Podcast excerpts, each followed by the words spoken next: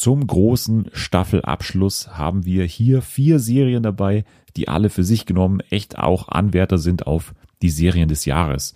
Denn wir gehen nach Großbritannien ins britische Königshaus. Wir sind zu Gast auf wilden Drogenpartys bei Euphoria. Wir gehen nach New York zu Mr. Robot und nach Tulsa, Oklahoma zu Watchmen. Und wir spielen What's Wrong in der öffentlich-rechtlich Edition. Das alles jetzt bei Fernsehen für alle. TV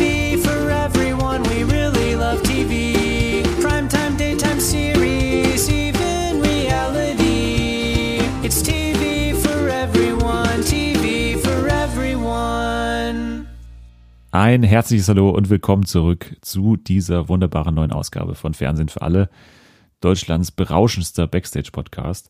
Und in dieser Woche mit einer Gästin, die schon lange nicht mehr da war, viel zu lange eigentlich. Die bekennende Royalistin und Princess Annie. Guten Tag. Guten Tag. Du bist schon lange nicht mehr da gewesen, aber mit einem guten Grunde dieser Woche, denn wir sprechen über eine von deinen Lieblingsserien. Ja. The Crown. Watchmen. ja, also wir sprechen über The Crown und du bist ja wirklich ein äh, bekennender Fan von diesen ganzen Königshäusern Mhm. und von dem royalen Leben. Warum? Ist eine gute Frage. ja, ich kann es nicht erklären. Irgendwas ist da faszinierend dran. Vielleicht werden wir es herausfinden in dieser Folge, Mhm. wo da die Faszination drinsteckt, weil ich habe es auch nach drei Staffeln The Crown mittlerweile noch nicht so ganz verstanden. Aber wir haben natürlich auch andere Themen, wie zum Beispiel Mr. Robot, wie zum Beispiel Watchmen, wie zum Beispiel Euphoria. Und jetzt denkt ihr wahrscheinlich, ich kenne mich ja vielleicht gar nicht aus, ich habe vielleicht gar nichts von den vier Serien gesehen. Aber wir haben uns vorgenommen, heute überhaupt nicht zu spoilern. Das heißt, ihr könnt äh, komplett dranbleiben und über die volle Länge hören. Das ist überhaupt kein Problem. Wir führen euch in die jeweiligen Serien immer von Anfang an ein und werden nichts vorwegnehmen. Deswegen beginnen wir doch einfach mal mit The Crown. Und ich würde da eigentlich gleich das Ruder weitergeben an dich, weil zur Story kann ich gar nicht so viel sagen, weil ich immer noch nicht so die, wirklich die Namen kenne und auch nicht wirklich äh, ja das unterscheiden kann. Ich weiß ungefähr, wir sind in den 60er Jahren jetzt in der dritten Staffel. Mhm. Und wir haben ja auch schon mal darüber geredet, da waren wir noch dann davor in der Zeit. Also wir waren bei Claire Foy, da waren wir ja genau, noch Mitte äh, 50er. Mitte der ungefähr. 50er und jetzt sind wir eben in den 60ern mit einem neuen Cast. Genau, weil das Konzept von The Crown ist ja immer so ein Jahrzehnt von der Herrschaft von der Queen abzubilden und dementsprechend altert sie ja natürlich auch schnell, wenn eine Staffel zehn Jahre ungefähr sind. Und deshalb musste man jetzt nach zwei Staffeln den Cast auswechseln, weil sie sind ja 20 Jahre gealtert, jetzt sind sie schon ein bisschen älter, das muss man natürlich irgendwie abbilden. Und deshalb haben wir jetzt als die Queen Olivia Coleman und als Prinz Philipp, ich glaube Tobias Menzies, oder? So? Ja, genau. Ja. Und ich fand allein die Ankündigung, dass Olivia Coleman das macht, schon mega gut. Also ich habe mich voll gefreut und ich finde auch, dass sie es gut umgesetzt hat. Ja, Ja, ich nicke, weil äh, ich habe dich jetzt erstmal aussprechen lassen wollen. Aber ja, Olivia Colman ist das sowieso ohne Frage. Oscar-Gewinnerin und äh, Mitglied von Fleabag. Deswegen muss man da an der Stelle gar nicht mehr zu ihrer Qualität viel sagen eigentlich. Nee, Olivia Colman hat äh, mich auch dann neugierig gemacht und Mhm. war auch ein Argument, warum ich dir dann nachgegeben habe, deinem Wunsch, dass ich da nochmal reinschaue. Weil ich muss dazu sagen, ich habe die erste Staffel damals gesehen, fand die gut, aber wer mich kennt, der weiß, ich habe mit Historiendrama eh so meine Mhm. Schwierigkeiten und dann ist es auch eben diese royale Familie und da bin ich eh überhaupt nicht drin und äh, bin es auch jetzt noch nicht. Aber das war dann auch ein Argument, was mich auf jeden Fall dann neugierig gemacht hat. Ähm, da gibt es auch noch Helena Bonham Carter. genau, als Princess Margaret. Genau, auch ein Argument, die wir als Bellatrix Lestrange kennen, aus äh, Harry Potter vor allem, aber auch aus Alice in Wunderland zum Beispiel. Dein Lieblingsfilm ähm, der letzten Jahrzehnte. absolut. Genau, aber jetzt ist die Queen eben so in ihren, weiß nicht, 50ern, 40ern oder was? Wie alt ist die da nee, ungefähr? so alt ist sie noch nicht. Aber 40 ist sie schon, oder? Ja, Ja. Sie hat auf jeden Fall, und das ist ja auch ein Thema der Staffel, so ein bisschen mit ihrem Altern zu kämpfen, oder? Also das Altern ist schon ein Thema auch, wenn man sich die letzte Folge dann auch anschaut. ja, doch. Vor allem Prinz Philipp hat ja dann auch so eine Art Midlife-Crisis mal mit Ja. in der Staffel. Ähm, also das ist schon so ein übergreifendes Thema eigentlich. So, aber thematisch, was ist denn inhaltlich jetzt da los in der dritten Staffel im Gegensatz zu den vorangegangenen zwei? Also ich würde sagen, ein vorherrschendes Thema ist auch ihr Sohn, Prinz Charles. Kommt ziemlich oft vor in dieser Staffel, davor ja eher weniger. Ist jetzt schon 20 oder so. Also über den Zeitraum Anfang 20 zieht sich dann so hin. Dann vor allem politische Ereignisse, wie der neue Premierminister, Prim, Pri, Prim, Premier? Premier, nein, Premierminister sagt Ja, man im okay. Deutschen, Prime Minister sagt man im Englischen, Ja, okay. nämlich äh, Ähm. Wilson. Genau. Und das ist deswegen natürlich äh, zu erwähnen, weil der eigentlich ganz anders politisch eingestellt ist wie seine Vorgänger. Das heißt, er ist links äh, politisch eingestellt und äh, dementsprechend halt auch eher kritisch gegenüber den, Genau. Gegen der Royalen. Krone auch, ja. genau, weil die halt natürlich Geld verschlingen und er will halt so ziemlich alles, was großartig Geld verschlingt, am liebsten den Bedürftigen geben, was dann auch mehrmals Thema wird. Das fand ich schon mal eigentlich äh, bemerkenswert, weil das ja gar nicht so ein einfaches Thema ist abzubilden, weil in den vorangegangenen Staffeln war es ja schon so, dass immer so das übergreifende Thema war, dass natürlich die Queen in der Situation ist, jetzt aus diesem neuen Großbritannien nach dem Krieg irgendwas zu machen. Das ist ja keine Weltmacht mehr, sondern die sind eigentlich nur noch auf dem absteigenden Ast. Und jetzt ist es halt auch finanziell so, dass man es merkt. Also es gibt zum Beispiel eine Folge, wo dann auch der Strom auf einmal weg ist. Ja. Das ist halt dann wirklich die Personifikation eigentlich davon, dass jetzt sozusagen eine neue Zeit angebrochen ist. Aber wie handeln die das jetzt deiner Meinung nach? Was überwiegt da für dich auch? Ist es eher dieser politische Teil oder ist es dann eher das, was dich begeistert, dieses familiäre innerhalb der Familie? Also mich persönlich begeistert natürlich die familiären Hintergründe mehr. Ähm, ich habe ja auch schon mal gesagt, dass ich vor allem auf den Teil mit Diana gespannt bin. Kriegen wir in Staffel 4. Aber ich finde vor allem die Mischung ganz gut. Ich finde nicht, dass das eine, also dass das Politische überwiegt oder das Private, sondern ich finde eigentlich die Mischung ganz gut. The Crown hat ja auch immer die Schwierigkeit, dass ja Geschichten über, du hast ja schon gesagt, ein Jahrzehnt im Prinzip erzählt Mhm. werden. Und das finde ich erzählerisch schon immer ziemlich interessant, wie die das dann halt machen, weil du musst halt schon die eigentlich dann die wichtigsten oder auch die unterhaltsamsten Episoden da eigentlich rausziehen Ja. und trotzdem immer noch darstellen, dass da irgendwie trotzdem Zeit vergeht dazwischen. Das versteht man manchmal, finde ich, nicht so gut, dass dann eigentlich Jahre dazwischen liegen zwischen einzelnen Folgen. Ja, teilweise. außer, außer es wird halt unten angeschrieben. Ab und zu ist es ja, aber sonst muss es dir irgendwie zusammenreimen. Ja. Aber was ist dir das aufgefallen, dass in der allerletzten Folge ihre Haare deutlich grauer sind als in der ersten Folge diese Staffel?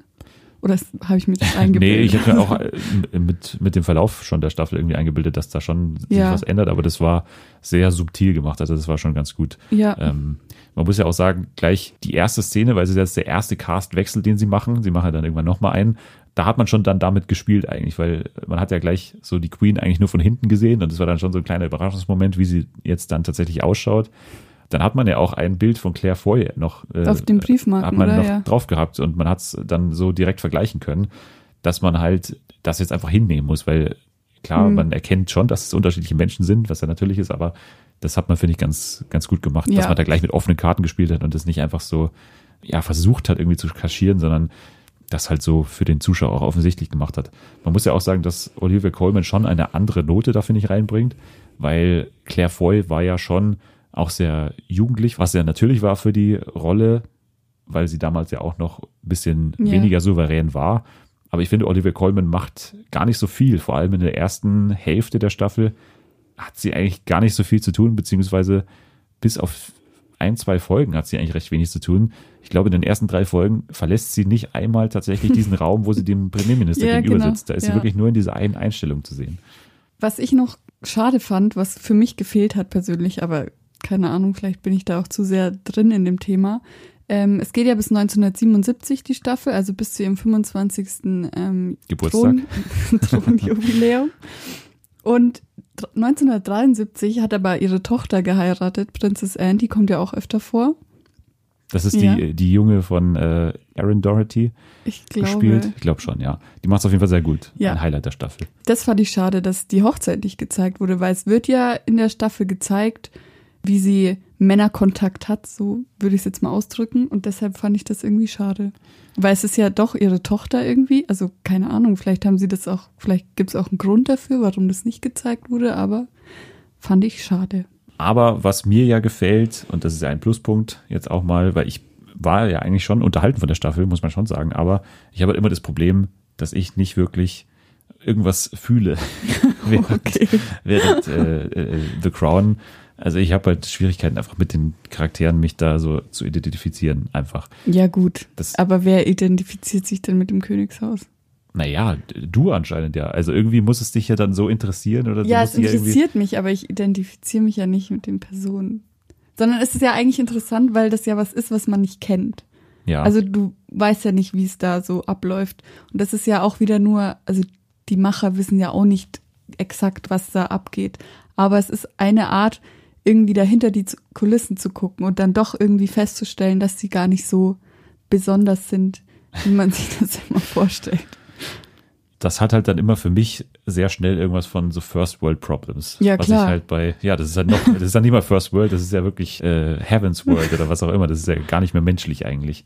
Ja, eigentlich kannst du es bei allen Figuren sagen, auch bei Charles, aber eigentlich ist es ja ein Ausdruck dafür, dass du das Geld dich nicht glücklich macht, sondern dass es vor allem Ja. auch auf die zwischenmenschlichen Beziehungen ankommt. Ja, das auf jeden Fall. Mhm. Also das machen die auch gut. Und was ich gerade sagen wollte vorher, dass, Entschuldigung. nein, nein, nein, ich habe ja selber mich unterbrochen. Ich habe ja selber einen Schlenker gemacht. Was mir gut gefällt, ist diese schon strikte Einteilung in Episoden. Also das sage ich immer wieder, Ja. dass ich das eigentlich immer sehr brauche, dass es diese episodische Struktur gibt. Und das ist ja auch eigentlich die einzige Art und Weise, wie du das machen kannst, dass du wirklich zehn eigenständige Geschichten quasi erzählst über zehn Jahre hinweg. Das ist ja die Schwierigkeit. Und das machen die immer noch gut. Also es gibt da wirklich auch gute Episoden, aber genauso Episoden finde ich, die für mich überhaupt nicht funktionieren und die mich wirklich dann überhaupt nicht interessieren von vorne bis hinten. Also das gibt's halt auch. Aber um mal jetzt bei den guten Episoden zu bleiben, Ja, ich wollte gerade fragen, welche ist deine Lieblingsepisode ja, von dieser Staffel? also mit Sicherheit muss man sagen, diese Episode Aberfan, glaube ich, Mhm. heißt sie, also die Episode über ein über, ein, über eine Katastrophe, ja, über eine Natur, eine Naturkatastrophe, ein Erdrutsch, glaube ich. glaub, ja, nee, Also ich glaube, man kann es so sagen. Ich habe es nicht Ja, in ja. den Wikipedia-Artikel ehrlich gesagt nachgelesen, wie man es genau bezeichnet, aber für mich hat es so ausgeschaut, ein Erdrutsch hat eine Schule verschlungen. Dann kommt es natürlich jetzt für die Queen, aber auch für die Politik darauf an, wie man darauf reagiert. Es gibt dann verschiedene Konferenzen und so, wo dann natürlich betroffene Eltern oder so im Publikum sitzen und dann werden die beschimpft und dann wird die Queen oder das ganze Königshaus wird natürlich damit konfrontiert, wie die jetzt darauf reagieren Mhm. und so weiter. Das ist halt ein, ja, ein Dilemma, in dem die Queen steckt, weil normalerweise, glaube ich, reagieren die auf sowas nicht oder Ja, dass sie persönlich besucht kein, also sie sagt ja, sie persönlich besucht keine Accidents, keine Unfälle, sondern sie besucht nur Krankenhäuser. Ja, und deswegen kommt es dann eben zur Situation, dass Philipp dann da hingeht zu Ja. dem Begräbnis, glaube ich, was ja in echt nicht so war. Ich habe dann, das habe ich Ah, schon noch okay. nachgelesen. Also Das er war ich nicht nicht da. Da habe ich schon mal so ein bisschen, war ich schon mal ein bisschen vorsichtig, weil das ist ja schon ein, eine große Änderung eigentlich. Mhm. Aber es ist wohl so, oder es war ja so, man hat es ja gesehen, dass Philipp ja eigentlich nur daneben steht. Er macht ja da nichts, er hält ja keine Rede und so. Deswegen finde ich, kann man es noch gelten lassen. Aber das ist, finde ich, schon äh, so ein bisschen schwierig, dann halt den da hinzuschicken. Aber die wollten damit natürlich aufzeigen, dass man sich irgendwie schon Gedanken gemacht hat äh, und dass man das schon auf dem Schirm hat, diese Katastrophe, Ja. aber im Endeffekt halt nichts wirklich öffentlich gemacht hat. Aber hast du geguckt, ob sie dann auch tatsächlich da war? Wen meinst du? Die Queen? Weil sie kam, in der Folge wird es jetzt gezeigt, dass sie dann noch das Unglück besucht im Nachhinein. Ach so. Nee, das habe ich nicht nachgeschaut. Ich Ah. weiß nur, dass sie eben nicht auf dem Begräbnis war und nichts, wirklich nichts gemacht hat dazu oder nichts Okay. gesagt hat dazu, wie es halt auch in der Folge so war. Dass sie es anscheinend auch bereut, okay.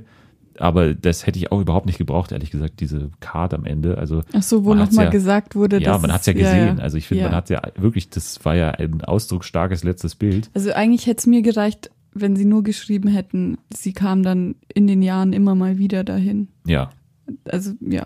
selbst Das das, hätte- hätte ich nicht unbedingt gebraucht, aber diese Endcard, da hat man eigentlich genau dasselbe gesagt, wie man mit dem letzten Bild auch gesagt Ja. hat. Von daher, das war auf jeden Fall ein Highlight. Was war noch eine Folge, die du vielleicht herausheben würdest? Ähm, ja, die mit Charles.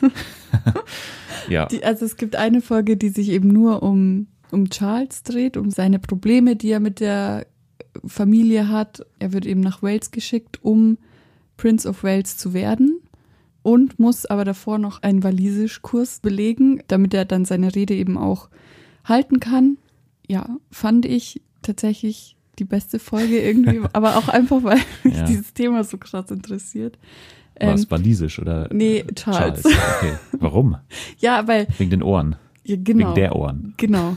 Nee, weil es von Charles ja dann zu Diana geht und von Diana geht Achso, ja dann. du bist quasi nur Diana und willst quasi diesen Stammbaum komplett Äh, genau. jetzt zurückverfolgen. Okay, verstehe. Nee, aber so an sich auch, ähm, ich finde, man kriegt es jetzt in der heutigen Zeit gar nicht mehr so mit, wie er damals als Kind, wie er damit umgegangen ist. Ja, Und irgendwie war er für mich jetzt so in der Öffentlichkeit immer so, pff, ja, keine Ahnung, finde ich jetzt langweilig. Aber ich, ja. wenn man da dann, kenne ich noch ein paar aus der Königsfamilie. wenn man jetzt so seine Geschichte anschaut, irgendwie fühlt man dann für den. Und das hätte ich da, also es ist eine Serie. Es Ja. entspricht jetzt wahrscheinlich nicht 100% der Wahrheit. Aber irgendwie empfindet man dann was für die Person und kann da mitfühlen und so. Deshalb fand ich das eigentlich ganz wichtig, dass er auch mal so in den Vordergrund gerückt wurde, weil er immer noch, jetzt auch noch mit, keine Ahnung wie alt er ist, nur der, der Prinz ist und immer noch nicht auf dem Thron sein darf. ja, ich kann auch verstehen, warum du die Folge magst. Ich mochte die auch, aber die ist natürlich komplett vorhersehbar von Anfang bis Ende. Ja, und? Man weiß von Anfang an, okay, der kommt da jetzt hin, macht ja, diesen und das Kurs. wird perfekt. Ja, er ist zuerst natürlich dieser Lausebengel, der da irgendwie Ja, nicht der- äh, gehorchen will oder der irgendwie der sich nichts nicht sagen lässt. respektiert und so. Genau, und am Ja. Ende wird er natürlich eine Rede halten. Das ist jetzt, Ja. ja aber, Aber gut. es war trotzdem gut. ja, es war schön anzuschauen, das sage ich ja. Ich fand ganz im Gegensatz zum Beispiel eine eher lustigere Folge ziemlich gut, die gleich am Anfang ist mit äh, Princess Margaret in In den USA. in den USA, auf USA-Reise, Mhm. wobei man sagen muss, dass das Porträt davon ähm, Johnson, äh, von LBJ, natürlich ein bisschen komisch ist. Also das habe ich selbst verstanden als jemand, der jetzt nicht irgendwie die Biografie von äh, Lyndon B. Johnson gelesen hat. Aber dass der nicht äh, so dieser typische Hillbilly war, der da irgendwie auf dem Klo da immer gezeigt wird und so. So, ist ganz, ja. Naja, aber es war wohl tatsächlich so, dass dieser Trip dann irgendwie dafür gesorgt hat, dass die Briten dann politische Vorteile dadurch bekommen Mhm. haben, sage ich mal. Also das fand ich ganz, äh, fand ich äh, ganz lustig. Wie auch alle anderen Szenen eigentlich mit Margaret. Also ich finde, Ja, das war doch. Mhm. eh so ein bisschen das Highlight der letzten zwei Staffeln. Damals noch mit Vanessa Kirby, glaube ich, hieß Ja. sie. Und jetzt finde ich es eigentlich noch besser fast. Ich kann mir eigentlich immer kaum vorstellen, dass das tatsächlich irgendwie wahr war. Gerade das Ende, wie das dann endet, also mit dieser das fand Folge ich auch eine der besten Szenen, ehrlich gesagt. Die allerletzte Szene zwischen der Queen zwischen und der der, Queen Schwester. und der ja. Margaret, ja. Ja, aber auch die Folge, die da äh, vorhergeht, also die ähm, mit ihr am Strand, also Ja. mit, äh, in diesem Ferienparadies da, die haben ja irgendwie Eheprobleme immer schon gehabt, weil das ja auch nicht der Mann war, den sie sich immer gewünscht hat. Genau, Ja, Ja, jetzt hat sie da halt an diesem Ferienparadies zum ersten Mal irgendwie das Gefühl, dass sie ein Leben auch führen könnte oder was sie eigentlich nicht kann, aber was sie da mal so ausprobiert, wie das wäre als ganz normale Person eigentlich. Aber das schlägt dann natürlich wieder komplett zurück. So. Ja. Noch Ja. irgendwas, was du loswerden willst, weil du hast mir davor gesagt, du willst unbedingt irgendwas rauslassen, Luft rauslassen. Nee, ich glaube, jetzt habe ich alle Luft rausgelassen. Okay. Wenn mir noch mal was einfällt, dann sage ich Stopp und dann müssen wir noch mal was nachholen. Okay, das glaube Ja. ich geht äh, regeltechnisch gar nicht, dass wir da nochmal zurückgehen können. Aber nein, von uns beiden eine Empfehlung. Ja. Auch wenn man das natürlich bei mir so ein bisschen sagen muss, ich, ich kann diese ganz große Faszination nicht so ganz nachvollziehen, aber ich glaube, wenn man Fan ist von dieser ganzen royalen Geschichte, dann ist das eigentlich die beste Serie, die man sich wünschen kann, weil das ist halt sehr detailliert und äh, geht auch dann auf so kleine Nebengeschichten ein, wie die Midlife Crisis von Philipp, wie er unbedingt zum Mond fliegen will und so weiter. Also ganz merkwürdige Nebengeschichten teilweise noch. Und das Highlight ist für mich Princess Anne, die hoffentlich mehr zu tun bekommt in den nächsten Staffeln. Ja. Mal schauen. Wir sind dann zu Staffel 4 wieder da und dann äh, sprechen wir nochmal hier äh, mit äh, Princess Annie dann nochmal. ähm, das äh, machen wir auf jeden Fall. So, aber wie kommen wir jetzt von dem britischen Königshaus auf Euphoria? Was ist da die Überleitung? War es vielleicht schon Princess Anne? Ja, Ja. ja, man weiß ja nicht, was diese hinter verschlossenen Türen noch so getrieben hat. Ja, einmal sagt sie es ja ganz deutlich, dass sie da so ein bisschen, also sagt sie es vor der kompletten Familie, dass Ja. sie da so ein bisschen Spaß. Spaß hatte, ja. Ja, aber hier wird auch ganz viel Spaß gehabt in Euphoria. Und bei Euphoria steht auch im Zentrum eine weibliche Figur, gespielt von Zendaya. Sie heißt Rue. Und Rue ist ein Mädchen, das, glaube ich, um so 17 sein soll. So. Alle sollen so ein Ja. bisschen 16, 17, 18 so in dem Segment sein. Und sie ist drogenabhängig, beziehungsweise sie war drogenabhängig, ist das zum Anfang der Staffel aber auf jeden Fall immer noch. Ja. Sie hatte auch eine sehr traumatische Vergangenheit oder eine nähere Vergangenheit sogar, weil kurz bevor sie da eben eingeliefert wurde in diese Entzugsklinik, hatte sie einen Zwischenfall zu Hause, wo sie halt fast gestorben wäre. Und ihre Ja. Schwester hat sie Gefunden. gefunden und äh, das hat die ganze Familie natürlich irgendwie mitgenommen. Der Vater Ja. ist, glaube ich, nicht mehr da, aber die Mutter, Schwester und Rue, die leben jetzt zusammen. So, und jetzt entwickelt sich eigentlich so eine ja, klassische Teenie-Serie, mehr oder weniger. Es geht Mhm. um Schule, es geht um natürlich das Privatleben. Um, Genau, also es sind mehrere Leute, um die sich das eigentlich dreht. Also Rue steht zwar in der Mitte, aber dann geht's halt auch vermehrt um ihren Freundeskreis. Sind, glaube ich, auch noch so vier Mädels. Und eben das neue Mädchen an der Schule. Ähm, Jules. Jules. Jules, genau. Und äh, ich habe das erst gar nicht verstanden oder gar nicht gemerkt, aber Jules ist äh, trans. Ich habe es auch erst gar nicht gecheckt. sexuell. Sie hat eben ihr Geschlecht angleichen lassen und ist jetzt eigentlich ein, ein vollwertiges äh, Mädchen. Mhm. Und genau, sie kommt neu an diese Schule, ist auch so ein sehr girly Typ, äh, also Sehr auffällig, viel sehr Glitzer. auffällig, so. viel pink, rosa Ja. und so weiter. Ganz im Gegensatz zu Rue eigentlich, die ja einen sehr Oversized, baggy. ja, ja, Genau. dieser Ja. Typ, ich weiß nicht, wie, wie man diesen Typ nochmal nennt. Das ist auch immer so, so Boy-Dings oder Tomboy. Tomboy, genau, das sagt, das sagt man, ähm, wenn man sich mit Mode auskennen würde. Ähm, genau, und dann entwickelt sich, wie ich schon gesagt habe, so eine klassische Teen-Serie. Man muss sagen, das ist aber von HBO produziert, also da kann man schon erkennen, dass da dann noch mehr entstehen soll als so eine klassische Mhm. Riverdale-Geschichte Oh vielleicht. ähm, es ist wirklich Riverdale in gut und ich glaube, da sind wir uns einig, dass, Das kannst du nicht sagen. warum nicht? Riverdale auf einer ganz anderen Stufe steht. Das, also Ja, selbst klar, Riverdale deswegen in gut ist nicht Euphoria. Okay, dann sagen wir Riverdale im selben Alter, also die, die Leute sind so ungefähr Ja. im gleichen Alter, aber dann doch irgendwie komplett anders. Kann man das gelten lassen? okay, also eigentlich gar nicht für Riverdale, eigentlich eine sehr eigene, Genau. äh, eigene Geschichte. Ja, Euphoria, also für mich eine der Serien des Jahres. Ja, Kann man absolut.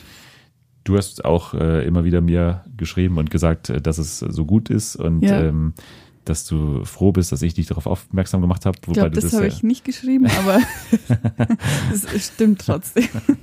Ja, aber warum ist es denn so toll? Ja, also ich war am Anfang ehrlich gesagt ein bisschen skeptisch, weil ich dachte, das wird so, so eine ernste Teenie-Serie und jetzt geht's um Drogen und so und wie, halt so die ernste Schiene. Aber im Laufe der Staffel hat sich eigentlich so rausgestellt, dass es doch irgendwie mit Witz gemacht ist, aber so, dass es noch ernst ist. Und es macht halt einfach so Spaß zu gucken, weil das so gut umgesetzt wurde mit den verschiedenen Charakteren und jeder wird ähm, genau unter die Lupe genommen und du kriegst von jedem die innere Veränderung mit, wie sie sich weiterentwickeln und so. Ja, ich weiß nicht. Irgendwie ist es halt viel besser als alles, was je an Teenie-Serien da war. Ja, ich, ich, ich stimme dir zu, dass es sehr äh, einfach anzuschauen ist, weil die Folgen sind trotzdem noch sehr lang eigentlich. Mhm. Äh, aber ich finde, dadurch, dass es auch so viele Charaktere sind und ähm, jeder auch pro Folge dann doch immer noch seinen Moment bekommt irgendwie, Ja. äh, es ist jetzt nicht so wie zum Beispiel bei Watchmen, dass man dann wirklich Episoden hat aus einer kompletten POV von einem Charakter. Mhm. Aber es geht meistens mit einem Charakter los, der in den Anfangsminuten so ein bisschen Ja. mehr unter die Lupe genommen wird.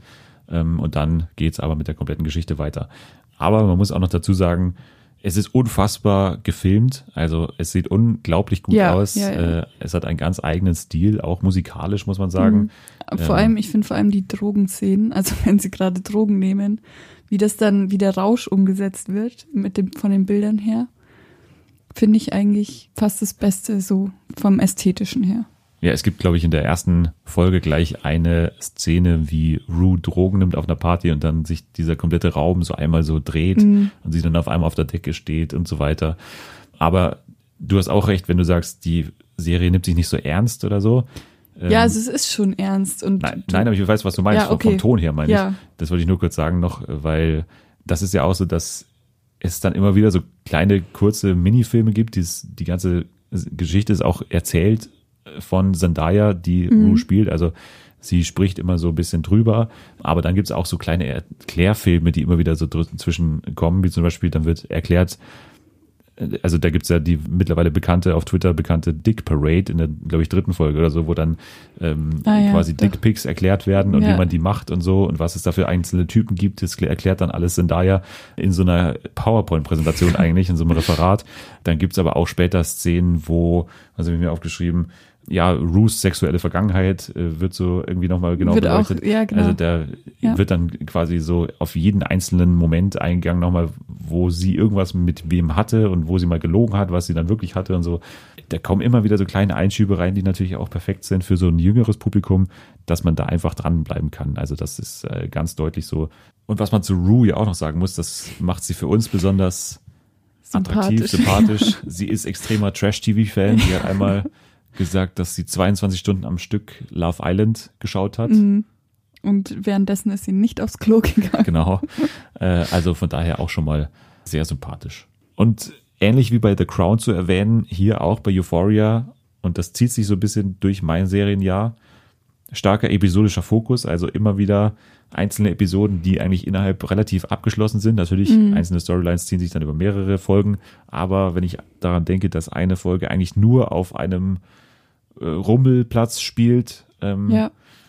wenn ich an die Folge denke zu Halloween zum Beispiel, Halloween Party fand ich auch wahnsinnig inszeniert auf dieser Tanzfläche und so mit diesen flackernden Lichtern und Ja. so. Das prägt sie natürlich auch ein. Also ich fand zum Beispiel diese Rummelfolge dann halt auch extrem Ja, ja, einprägsam als aus Auf verschiedenen vielen Ebenen. ja, Ja. also da passieren auch ganz merkwürdige Sachen auf diesem Rummel. ähm, also das auf jeden Fall auch ein Grund, warum ich die sehr gern mochte und äh, warum es auch, glaube ich, einfach ist, da reinzukommen, weil man immer nur kleine Einheiten hat, die man für sich genommen auch immer wieder genießen kann. Also man kann die auch problemlos nochmal anschauen und Ja. man hat dann genau den gleichen Spaß damit. Wen findest du denn jetzt von den anderen Charakteren noch irgendwie erwähnenswert äh, Uh. oder wen nicht? Das ist ja vielleicht eher die Frage. Ich weiß nicht mehr, wie sie heißen. Also es gibt noch Cat zum Beispiel. Genau. Also da fand ich so die Entwicklung eigentlich ganz witzig oder ganz Ja. cool so mit anzusehen. Also Cat ist eher dicker und eher unscheinbar Fleischig, ja. und hat dann irgendwann keine Lust mehr, eben so zu sein und möchte. Und ich glaube, sie ist auch noch Jungfrau zu Anfang, der Staffel, ist noch Jungfrau, genau. ja. Und geht dann halt so, macht so einen kompletten Turn und trägt dann so Netzsachen. Lack und Leder, ja, ja. genau. Einfach das mit anzusehen und wo sie dann am Ende steht, finde ich irgendwie, also ich fand sie, ich habe mich immer auf die Szenen gefreut, wo Cat drin war. Ja, ich nicht. Ich fand Nee, sie okay. tatsächlich auch schlecht oder hat mich am meisten genervt, aber das soll natürlich Echt? auch so sein. Also natürlich ist sie jetzt nicht der sympathischste Charakter, also das wirst Ja. ja wohl auch nicht abstreiten, Ja, dass nee, sie am nee. Ende der Staffel dann schon sehr biestig wird und sehr, Ja, also da geht's ja auch anderen Charakteren so ziemlich auf die Nerven Mhm. und mir dann leider auch, aber das hat natürlich Sinn ergeben irgendwie, dass sie so wird. Ich muss sagen, dass ich die also es gibt Nate, was eigentlich schon eine Figur ist, die man so in klassischen Teen-Serien auch immer drin hat, eigentlich so den Schönling, der aber gleichzeitig Genau. auch der Bösewicht Ja. ist. Bei dem muss ich auch sagen, dass ich den manchmal so ein bisschen zu böse finde. Also, dass der wirklich immer. manchmal. Ja, eben. Also, das war schon eben untertrieben eigentlich. Der also, war sehr böse. ja, und das nervt mich so ein bisschen, dass der wirklich nur so böse Szenen Ja. hat. Also, der hat eigentlich kaum wirklich Szenen, wo man wirklich mal seine wo liebevolle man, Seite ja, sieht. und wo man so ihn verstehen würde auf Ja. irgendeiner Ebene, weil das will ja eigentlich dann immer erreicht werden, aber der war eigentlich nur böse. Ja. Ja, man erfährt dann auch irgendwann mal was über ihn. Ja, aber- Und das finde ich auch, das hat dann nie wieder so auf, ist dann nie wieder so aufgeploppt eigentlich. Also man hat es immer so im Hintergrund, okay, der ist eigentlich so, wie er erstmal gar nicht scheint, aber irgendwie kommt es dann nicht mehr so wirklich zum Tragen. Mhm. Ich fand die Freundin von ihm eigentlich viel Die faszinierender. fand ich so nervig, wirklich. Ja, aber eben, ich fand sie auch nervig, aber ich finde die dann im Endeffekt eigentlich ganz interessant. Also ich finde es eh spannend, wie die Serie eigentlich auch solche klassischen Figuren wie sie halt interessant macht. Und das ist bei Cat ja auch so. Sie ist ja auch interessant, aber sie hat mich ein bisschen mehr genervt als, ähm, wie heißt sie?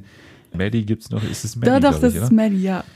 also ich mochte sie gerne und ähm, bin da auch gespannt, was da noch kommt, weil ich glaube, man hat von ihr nicht, noch nicht alles gesehen. Auf jeden Fall eine Menge Charaktere, die alle auf ihre Weise dann halt interessant gemacht werden. Mhm. Es wird eigentlich ganz selten in die Erwachsenenwelt geschaltet eigentlich. Es gibt nur eigentlich einen Ja. Charakter, der immer wieder kommt, das ist der Vater von Nate. Gut, und äh, Rues Mutter und der Vater von Jules. Aber ja, die, aber die sind jetzt nicht so wahnsinnig wichtig wie der Vater Ja. eigentlich. Wir können gar nicht mehr so viel sagen, ohne zu spoilern, weil es euch zu präsentieren als eine Teen-Serie, die aber viel besser ist Ja. als ihr Ruf, kann man gar nicht machen. Also es ist von vorne bis hinten wahnsinnig gut inszeniert. Es ist äh, eine der schönsten Serien des Jahres auf jeden Fall, die auch finde ich immer besser wird. Also man hat jetzt nicht so einen Abfall so zwischendrin mal äh, oder dass sie sich Mhm. irgendwelche Auszeiten nimmt. Das ist eigentlich gar nicht so. Die wird eine zweite Staffel erhalten natürlich. Ist zu sehen bei Sky, das muss man auch vielleicht sagen, Ja. natürlich, wie alle HBO-Produktionen in Deutschland bei Sky verfügbar. Ich glaube auch nicht mehr so lange. Also wenn man da das noch schauen will, dann muss man das auch jetzt dann bald machen. Ja, Euphoria. Was gibt's noch zu sagen? Musik haben wir gesagt. ja. Äh, Und ich glaube, wurde sie nicht sogar von Drake Genau. produziert? Ja. Ja. das da war ich am Anfang so, hm, was soll ich davon jetzt halten? Aber anscheinend, Ja, er es produziert ist ja auch immer so eine Sache, Ja. weil produziert heißt ja meistens einfach nur Geld gegeben und so ein bisschen für den Cast gesorgt, also so ein bisschen die, mit dem Cast gesprochen, wer da alles mitmachen will und so. Naja, es ist jetzt auch nicht so, dass das, was da heraussticht. Herausstechen Nee. dann wirklich die einzelnen Charaktere und vor allem sind da ja die für den Emmy nominiert werden muss. Die ist einfach unfassbar gut in dieser Serie. Ich finde eigentlich meine aktuelle Frontrunnerin von den Hauptdarstellerinnen. Ja, Musik, Schauspieler, Story, passt alles. Von daher ganz klar, eigentlich in jeder Top 10 am Ende des Jahres müsste diese Serie irgendwann auftauchen. Von uns beiden eine dicke, dicke Empfehlung. Wir machen weiter, aber in unserem Serienquartett mit Watchmen und das ist die Serie, für die ich mich eingesetzt habe in der Folge. Du warst ja so ein bisschen für The Crown auf jeden Fall, ja. weil ich habe ja mal gesagt, so vor ein paar Wochen oder so, wo wir schon uns Gedanken gemacht haben über die Folge, ja, eigentlich brauchen wir The Crown gar Ja. nicht. Weil äh, erst war das halt unser Plan, eigentlich nur über The Crown zu sprechen, dann Ja. haben wir aber noch Euphoria dazu genommen, auf jeden Fall. Dann habe ich gesagt, ja, aber Watchmen kommt ja jetzt auch, das müssen wir eigentlich auch drüber reden. Und Mr. Robot haben wir auch beide gesehen, Mhm. also dann brauchten wir The Crown eigentlich gar nicht mehr. Bei Watchmen ist es so, dass ich das unbedingt äh, drin haben wollte, weil das war meine meist erwartete Serie in diesem Jahr. Und jetzt ist sie losgegangen mit zweiwöchiger Verspätung in Deutschland. Mhm. Und wir haben die ersten beiden Folgen im Kino sehen können. Ja. Auf dem Seriencamp Festival. An der Stelle ein äh, Shoutout. Shoutout an das Seriencamp. Beim nächsten Mal äh, würden wir gerne auch da mal auftreten oder so. Das wäre. Ja. Kann man das so verlangen einfach? Ja, ich glaube schon. Ich glaube, das äh, tritt dann auch. Äh, Das dann tritt auch ein. so ein, ja. Ja. Ist mein ähm, Ist dein Neujahrs äh, Vorsatz, genau. Ich warte auf eure Einladung. Aber Watchmen, das hat schon was ausgemacht, dass wir das ähm, im Kino geschaut haben, glaube ich. Ja. Hättest du es dir sonst angeschaut? Ja, doch, weil ich ja wusste, dass ich hier darüber sprechen muss. Also ich glaube tatsächlich, hättest du jetzt nicht gesagt, ich muss das angucken Ja. und ich hätte mir jetzt nur den Trailer angeguckt, dann hätte ich es wahrscheinlich nicht angeguckt. Hast du den Trailer überhaupt angeschaut? Nö. Aber der ist nämlich sehr gut. Ich glaube, so. dann will man es unbedingt anschauen. Weiß ich nicht. Also ich glaube, wenn man den Trailer gesehen hat, dann will man das, glaube ich, auch anschauen. Aber du bist natürlich ein bisschen zögerlich gewesen, weil du halt nichts mit dem Ursprungswerk zu tun hast. Also Ja. das basiert ja auf einem Comic von Alan Moore und Dave Gibbons aus den 80ern. Ähm, ein unfassbar renommiertes Buch. Also ist, glaube ich, unter den Top 100 in der Times Bestsellerliste, glaube ich. Also es ist wirklich eines der essentiellen Bücher der amerikanischen Literatur von diesem Magazin so eingeschätzt. Also wirklich ein sehr einflussreiches Buch, auch für Damon Lindelof, der jetzt diese Serie macht für HBO, der immer wieder gesagt hat, das ist einer seiner größten Einflüsse gewesen, sein ganzes Erzählen, wie er das immer macht, bei The Leftovers zum Beispiel, mit seinen POV-Episoden, das hat er von Watchmen, wo das eben auch passiert ist. Das Ganze ist da in zwölf Teile eingeteilt, in zwölf einzelne Comics, die jeweils auch teilweise aus unterschiedlichen Perspektiven sind. Also ganz, ganz einflussreich auf jeden Fall dieser Comic. Jetzt muss man aber sagen, diese Serie hat mit dem Comic eigentlich recht wenig zu tun, also mit der Handlung des Comics. Deswegen braucht man den Comic eigentlich auch nicht, um diese Serie jetzt zu genießen. Da sagst du aber was anderes.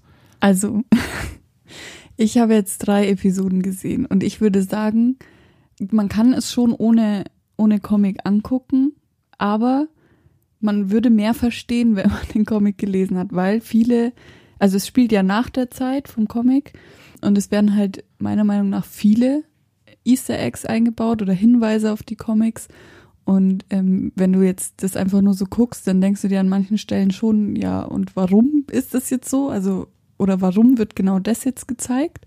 Aber ich habe die Comics nicht gelesen. Ich darf sie jetzt lesen. Ja, ich Dennis gerade, gerade liegt es in diesem Moment vor uns und sie wird es dann mit nach Hause nehmen. Also, es geht schon, aber ich würde, glaube ich, also ich würde mich jetzt besser fühlen, wenn ich es gelesen hätte. Ja. Ja, ich glaube, du meinst halt, dass man immer das Gefühl hat, man versteht nicht komplett alles. Ja. Ja, aber das habe ich auch, das Gefühl. Ach so. Also, das hat jeder. Äh, Das ist ja auch so ein bisschen immer Lindelofs Ansatz, dass er sehr stark mit Verwirrung spielt, sehr stark mit total fragwürdigen Szenen. Ja, aber zum Beispiel das mit den Tintenfischen. Ja, das Hättest, müssen wir gleich nochmal gesondert erklären, aber okay, was ist mit den Tintenfischen? hättest du das nicht gesagt, auf was diese Tintenfische Ja. beruhen, dann hätte ich mich den ganzen Tag gefragt, warum da jetzt Tintenfische vom Himmel Ja, fliegen. aber vielleicht Also, ist ja das genau der Grund gewesen. Also das muss man sich ja auch fragen als Buchleser, was das jetzt zu bedeuten hat. Also klar, man kann sich dann erschließen und ich werde da auch gleich nochmal mehr dazu sagen, zu einzelnen Sachen in Sachen Worldbuilding. Aber ich glaube, das ist ja erstmal nur ein Ereignis, was da so passiert. Man erfährt aus der Serie, dass es so ein bisschen normal ist für die ganzen äh, Bewohner von Tulsa, Oklahoma, das, was da passiert. Aber mehr braucht man auch an der Stelle, glaube ich, gar nicht wissen erstmal. Aber jetzt auch für dich, glaube ich, ist es ganz hilfreich, wenn man dann, oder für euch, wenn man jetzt nochmal ein paar Sachen hört, bevor man vielleicht auch reinstartet oder jetzt auch nach den drei Folgen, wenn man die schon gesehen hat. Aber meine Empfehlung, unbedingt anschauen, für sich selbst irgendwie das irgendwie einordnen, weil es ist, und das ist jetzt schon nach drei Folgen eigentlich mehr oder weniger klar, eine der Serien des Jahres. Es ist unfassbar gut. es ist eigentlich besser, als ich erwartet hatte noch. Du kannst gleich nochmal dein Fazit dann sagen, weil ich bin sehr gespannt. Aber vielleicht erst nochmal ein paar, vielleicht ändert sich ja dann auch nochmal dein Fazit, ein paar Facts, die man vielleicht so ein bisschen auf dem Zettel haben sollte, bevor man jetzt reinstartet in diese im Endeffekt dann neun Folgen. Bisher sind eben drei da in Deutschland, in den USA sind fünf da zu diesem Zeitpunkt. Äh, Mal ein paar Facts. Also Watchmen ist ja erstmal fragwürdig, warum das überhaupt so heißt, weil es hat innerhalb der Serie wenig mit Watchmen zu tun oder mit einer Formation an Superhelden, was man vielleicht da so rausziehen könnte. Diese Formation an Superhelden gab es in den Comics, also das wurde da erklärt. Das Ganze begann in den 30ern. In den 30ern äh, gab es die sogenannten Minutemen. Die Minutemen, das war eine Formation eben an verkleideten Helden. Man muss gleich sagen, niemand von diesen Helden hat Superkräfte, außer einer, der kommt aber erst später ins Spiel. Und es gibt dann eben diese Vigilantes, sagt man ja, also diese Vigilanten, äh, sagt man auf Deutsch, aber das sagt eigentlich kein Mensch. Das Ganze begann mit Hooded Justice. Hooded Justice war so der erste von diesen Helden, der sich berufen gefühlt hat, irgendwie außerhalb der Polizei oder von irgendwelchen Ordnungskräften für Recht und Ordnung zu sorgen.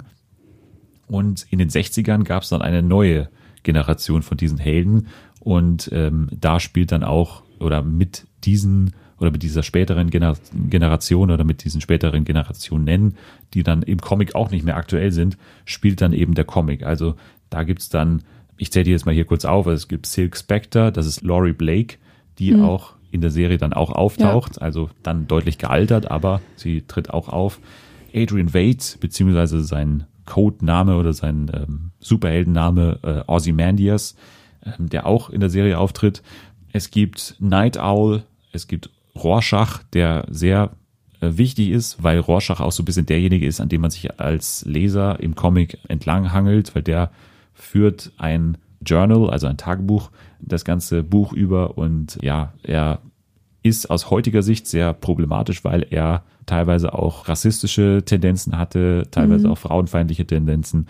Und im Hinblick auf die Serie ist das deswegen wichtig, weil sein Journal dann eben Ja. an ein Magazin kommt, das eher von Rechten geleitet wird. Und wir sind jetzt eben in 2019 angekommen in der Serie und äh, da hat sich eben dieses Journal als so eine Art ja, Ausgangspunkt herauskristallisiert, wo dann eben eine Sekte von White Supremacists entsteht, die jetzt ausgehend davon äh, ihre Weltanschauung eben auf die Jetztzeit übertragen. Das ist eigentlich wie so eine Art KKK der Neuzeit, also Ja, wirklich eine Sehr rassistische Bewegung. rassistische Bewegung, so kann man es Ja. zusammenfassen. So, und damals, das ist auch wichtig, gab es im Jahre 1977 den Keene Act. Der Keene Act hat damals diese ganzen maskierten Vigilanten verboten. Also das war damals verboten. Und jetzt gab es eben dann einen weiteren Act von dem Sohn von diesem Keene, der hat jetzt in der 2019er Version ein Gesetz erlassen, das es den Polizisten erlaubt, Masken zu tragen. Und das ist deswegen wichtig, weil die natürlich die Identität von den Polizisten bewahren. Und das war notwendig, weil es in der Vergangenheit immer wieder Anschläge gab, gezielte Anschläge von eben diesen rassistischen Gruppen auf die Polizei. Diese Race-Geschichte ist ein sehr großer Teil. Es geht eigentlich um, das ist eigentlich das ähm, darunterliegende Thema so ein bisschen, das Thema Rasse, das Thema Herkunft, weil, und das habe ich noch überhaupt nicht gesagt, jetzt steht im Mittelpunkt von dieser Serie, also nicht im Mittelpunkt der Comics, da, da gibt's diese Figur gar nicht, steht jetzt Regina King als Sister Knight. Und Sister Knight ist eben eine Polizistin, die ja sich so einen Charakter jetzt im Prinzip ausgedacht hat oder den sich so angeeignet hat. Sie ist eine maskierte Polizistin und äh, hat so eben so einen Lederanzug an, so ein äh, Cape so ein, und so wie so weiter. ein Mönchumhang. Ja.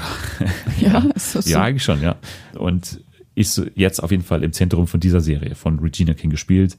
Überragend gespielt, kann man jetzt schon mal sagen. Jetzt entwickelt sich anhand von ihr und anhand von diesen ganzen maskierten Polizisten eben diese Konfrontation zwischen der Polizei auf der einen Seite und zwischen diesen Rassisten auf der anderen Seite. Der Seventh Seventh Calvary nennen sie sich. Also das ist der Name von dieser Bewegung. Es gibt, und das ist eigentlich ein Spoiler, aber eigentlich ist es auch kein Spoiler, weil man muss sagen, im Vorfeld wurde nicht bekannt gegeben, welchen Charakter Jeremy Irons spielt. Jeremy Irons ist eigentlich komplett losgelöst von der restlichen Geschichte. Bis jetzt, muss man sagen. Er spielt einen Charakter, der auf irgendeinem großen Anwesen lebt. Es schaut aus wie irgendwie äh, Großbritannien oder ich weiß, es wurde gefilmt in Wales, also so schaut es auch aus. Er reitet auf einem Schimmel die ganze Zeit daher. Er hat zwei ähm, Gefolgsleute, die, die er alles sich machen. klont, aber so. Ja, man ist noch nicht ganz klar, was die jetzt sind oder was, äh, was mit denen los ist. Das ist auf jeden Fall der rätselhafteste Teil dieser Serie. Ja. Man weiß überhaupt nicht, was da passiert, was, wohin das abzielt. Aber wenn man eben Lindelof kennt und wenn man The Leftovers gesehen hat, dann weiß man, dass man ihm da eigentlich vertrauen kann, dass das auf irgendwas hinauslaufen wird. Und er hat auch im dazugehörigen Watchmen Podcast erwähnt, dass es auf jeden Fall darauf hinauslaufen wird, noch in dieser Staffel, dass diese Storylines alle auf ein Ziel hinauslaufen und auch irgendwann sich kreuzen werden. Also dieser Charakter heißt Ozymandias, das muss man einfach sagen, weil äh, er ist eben einer von diesen äh, Superhelden äh, aus den 60ern, die eben alle noch gemeinsam gearbeitet haben, aber er kristallisiert sich dann im Comic als der große Bösewicht heraus. Und der ist dann auch eigentlich indirekt oder eigentlich direkt dafür verantwortlich, dass es eben diesen Tintenfischregen gibt, weil das große Finale ist dann eigentlich, dass ähm, Ozymandias als schlauster Mensch der Welt, Adrian Wade gilt als der schlauste Mensch der Welt, er will den Kalten Krieg, wo das ja alles spielt, verhindern, indem dass er einen großen Tintenfisch über Manhattan explodieren lässt oder er lässt ihn da irgendwie erscheinen und da gibt's eben dann noch heute Auswirkungen davon. Also noch heute gibt's immer wieder so Regenschauer, die aber keine Regenschauer sind, sondern kommen halt so kleine Tintenfischreste oder Teile runter. Ja. Es ist ganz merkwürdig, aber wenn man das weiß, macht's halt Sinn. Aber ähm, es ist halt auch nichts lebensnotwendiges, dass man jetzt diese Information irgendwie kennen muss. Ja, jetzt habe ich viel geredet, jetzt habe ich viel erklärt. Man muss eigentlich gar nicht so viel erklären, weil ich glaube, es hat uns beiden gefallen. Bei dir mit ein paar Fragezeichen aber noch Ja, aber klar, mich würde es interessieren, so mehr Hintergründe. Deshalb lese ich ja jetzt auch den Comic. Aber ähm, man kann es auch so gucken und es gibt auch so genug Twists, die es nicht langweilig machen. Also es gibt ja auch immer wieder Rückblicke in die Vergangenheit, auf jeden Fall in den ersten zwei Folgen. Und immer noch so ungeklärte Charakterentwicklungen oder Charaktere, wo man nicht weiß, ähm, was die da tun oder woher die kommen, was sie machen. Deshalb, ich hätte es mir tatsächlich nicht von allein angeguckt, aber ich bin froh, dass ich es jetzt gucke, weil ich jetzt wissen will, was passiert. Ich würde mich jetzt natürlich auch interessieren, wie du diese Erzählstruktur findest. Du hast jetzt bisher nur eine Folge gesehen, die jetzt diesen typischen POV-Style hat. Ähm, jetzt in der dritten Folge, wo eben Laurie Blake im Vordergrund stand. Wie findest du das? Ja, gut. ja, nee, ist ja in der in The Crown ist es ja auch so, dass immer mal wieder die ähm, Episoden von einzelnen Figuren ausgeführt wird. Deshalb also finde ich gut, passt. Ja. Ja, aber ich muss sagen, ich liebe das ja. Ich bin ja totaler Fan davon und war auch immer irgendwie total überrascht oder entzückt davon, wie das geklappt hat in The Entzückt. Leftovers. Ja, entzückt war ich davon, tatsächlich. Aber ich fand es unglaublich, weil eigentlich müsste es ja nerven. Eigentlich dürfte das gar nicht klappen. Eigentlich müsste es ja wirklich nerven, dass immer wieder sozusagen man aus der eigentlichen Geschichte rausgerissen wird und es dann eigentlich an ganz anderer Stelle weitergeht. Das ist in The Leftovers so, da gibt's eine total spannende Entwicklung in der einen Folge und dann geht's aber los an einer komplett anderen Stelle, in einer komplett anderen Zeit. Es wird dann äh, der Anfang von Staffel 2, da geht's auf einmal zurück in die Steinzeit. Das ist halt ein ganz merkwürdiger Stil, der aber nie bei mir dafür sorgt, dass man irgendwie sich rausgerissen fühlt, sondern eigentlich ist man dann kurz so irritiert und ist kurz sauer, dass es jetzt nicht an der Stelle weitergeht, an der man vielleicht weitermachen wollen würde. Aber dann am Endeffekt findet man die einzelnen Geschichten so spannend. In The Leftovers war es vor allem mit Matt so. Matt ist komplett rausge oder nicht komplett, hat schon was zu tun mit der Geschichte, aber der ist halt wirklich rausgerissen eigentlich aus der Geschichte teilweise. Aber im Endeffekt kann man auch sagen, das sind vielleicht die stärksten Leftovers-Episoden. Und genauso ist es hier. Ich habe es gehört von Episode 5, die sich vor allem auf Looking Glass fokussieren soll, also diesen Typen mit der Der Alufolie auf dem Kopf. von der habe ich schon sehr viel Gutes gehört. Jetzt eben die Laurie Blake Episode. Ich bin sicher, es gibt dann auch noch vielleicht Episoden zu Will, zu dem haben wir noch gar nichts gesagt. Das ist auch seine Eigenart von Lindelof, dass er meistens so einen Charakter drin hat, der auf jeden Fall mehr weiß und mit dem die Auf den bin ich besonders gespannt. ich auch. Ich muss sagen, das ist von Louis Gossett Jr. gespielt, also ein Mann, der, also der Schauspieler ist, hat den Oscar unter anderem gewonnen, also extrem guter Schauspieler schon mal. Plus eine sehr interessante Figur, weil, das haben wir auch noch nicht erwähnt, es gibt so viel zu sagen, dass diese Figur ist eigentlich die erste Figur, die wir sehen in der ganzen Serie. Ja, es geht in der Vergangenheit los. In der Vergangenheit los, genau. Es geht 1927. 21. 21. in Tulsa, Oklahoma, gibt es eben einen großen Angriff auf Schwarze und Ja. äh, ein, ein, ein, wirklich ein, ein Massaker auf was damals genannt wurde Black Wall Street. Also in New York hatte man die weiße Wall Street, hat man damals gesagt, und hier hat man die Black Wall Street gehabt. Also wirklich ein Ort, wo Afroamerikaner sich viel aufgebaut hatten. Und jetzt wird hier ein dermaßen großer Anschlag äh, gemacht und das wird auch so gezeigt, also dass man einem wirklich die Spucke wegbleibt. Wir haben das im Kino gesehen. Ja. Es war unglaublich, das im Kino zu sehen. Es war Krieg eigentlich. Äh, Es war Bürgerkrieg. Und wir sehen da eben einen kleinen Jungen, der da irgendwie davonkommt. Der hat so ein äh, Flugblatt, wo drauf steht, Watch over this boy. Und das, wie wir später dann erfahren, auch im Piloten, deswegen ist es jetzt kein großer Spoiler, Ja. ähm, dass dieses Blatt dann eben auch wieder im Hier und Jetzt auftaucht und dann tatsächlich dieser rätselhafte ältere Herr Will, der sich dann als 105-Jähriger herausstellt, Ja. der hat dann eben dieses Blatt noch bei sich und er ist eben dieser kleine Junge, der da überlebt hat in diesem Anschlag auf Tulsa. Und jetzt ist die Frage, was damit passiert. Also das ist so natürlich ein Charakter, der überhaupt nichts mit dem Comic mehr zu tun hat. Und das ist, wie ich schon gesagt habe, so ein Charakter, der typisch ist für Lindelof, irgendwie ein rätselhafter Charakter, der irgendwie mehr weiß als alle anderen. Bei Leftovers denke ich zum Beispiel da an den Dialog zwischen Matt und David Burton. Die Leute, die Leftovers gesehen haben, wissen jetzt, dass David Burton auch noch jemand anderes sein könnte. Aber das sind eben so Dialoge, die extrem geil sind. Und auch in Watchmen ist es so, dass diese Dialoge zwischen Regina King und äh, Louis Gossett Jr. finde ich wirklich faszinierend gut. Also das ist unglaublich gut, weil man nicht weiß, wohin das gehen soll. Und ich weiß überhaupt nicht, wohin diese Serie will. Also das kann man nicht sagen. Kann man nicht Nee. sagen. In diesem Sinne eine ganz große Empfehlung für die restlichen sechs Folgen. Ich bin sehr gespannt. Ich habe, wie gesagt, keine Ahnung, wo das, wo, wo das hin will. Kann mir aber nicht vorstellen, dass es mir nicht gefallen wird. Es geht in eine sensationell gute Richtung. Die ersten drei Episoden waren schon mit das Beste, was ich in dem Jahr gesehen habe. Der, der Pilot alleine finde ich unglaublich gut, wie die das Worldbuilding machen, aber gleichzeitig noch eine Geschichte erzählen. Unglaublich. Also ich bin begeistert von Watchmen und kann es euch nur ans Herz legen. Also Watchmen unbedingt schauen bei Sky. Ticket verfügbar, leider, aber Ja. da müssen wir durch.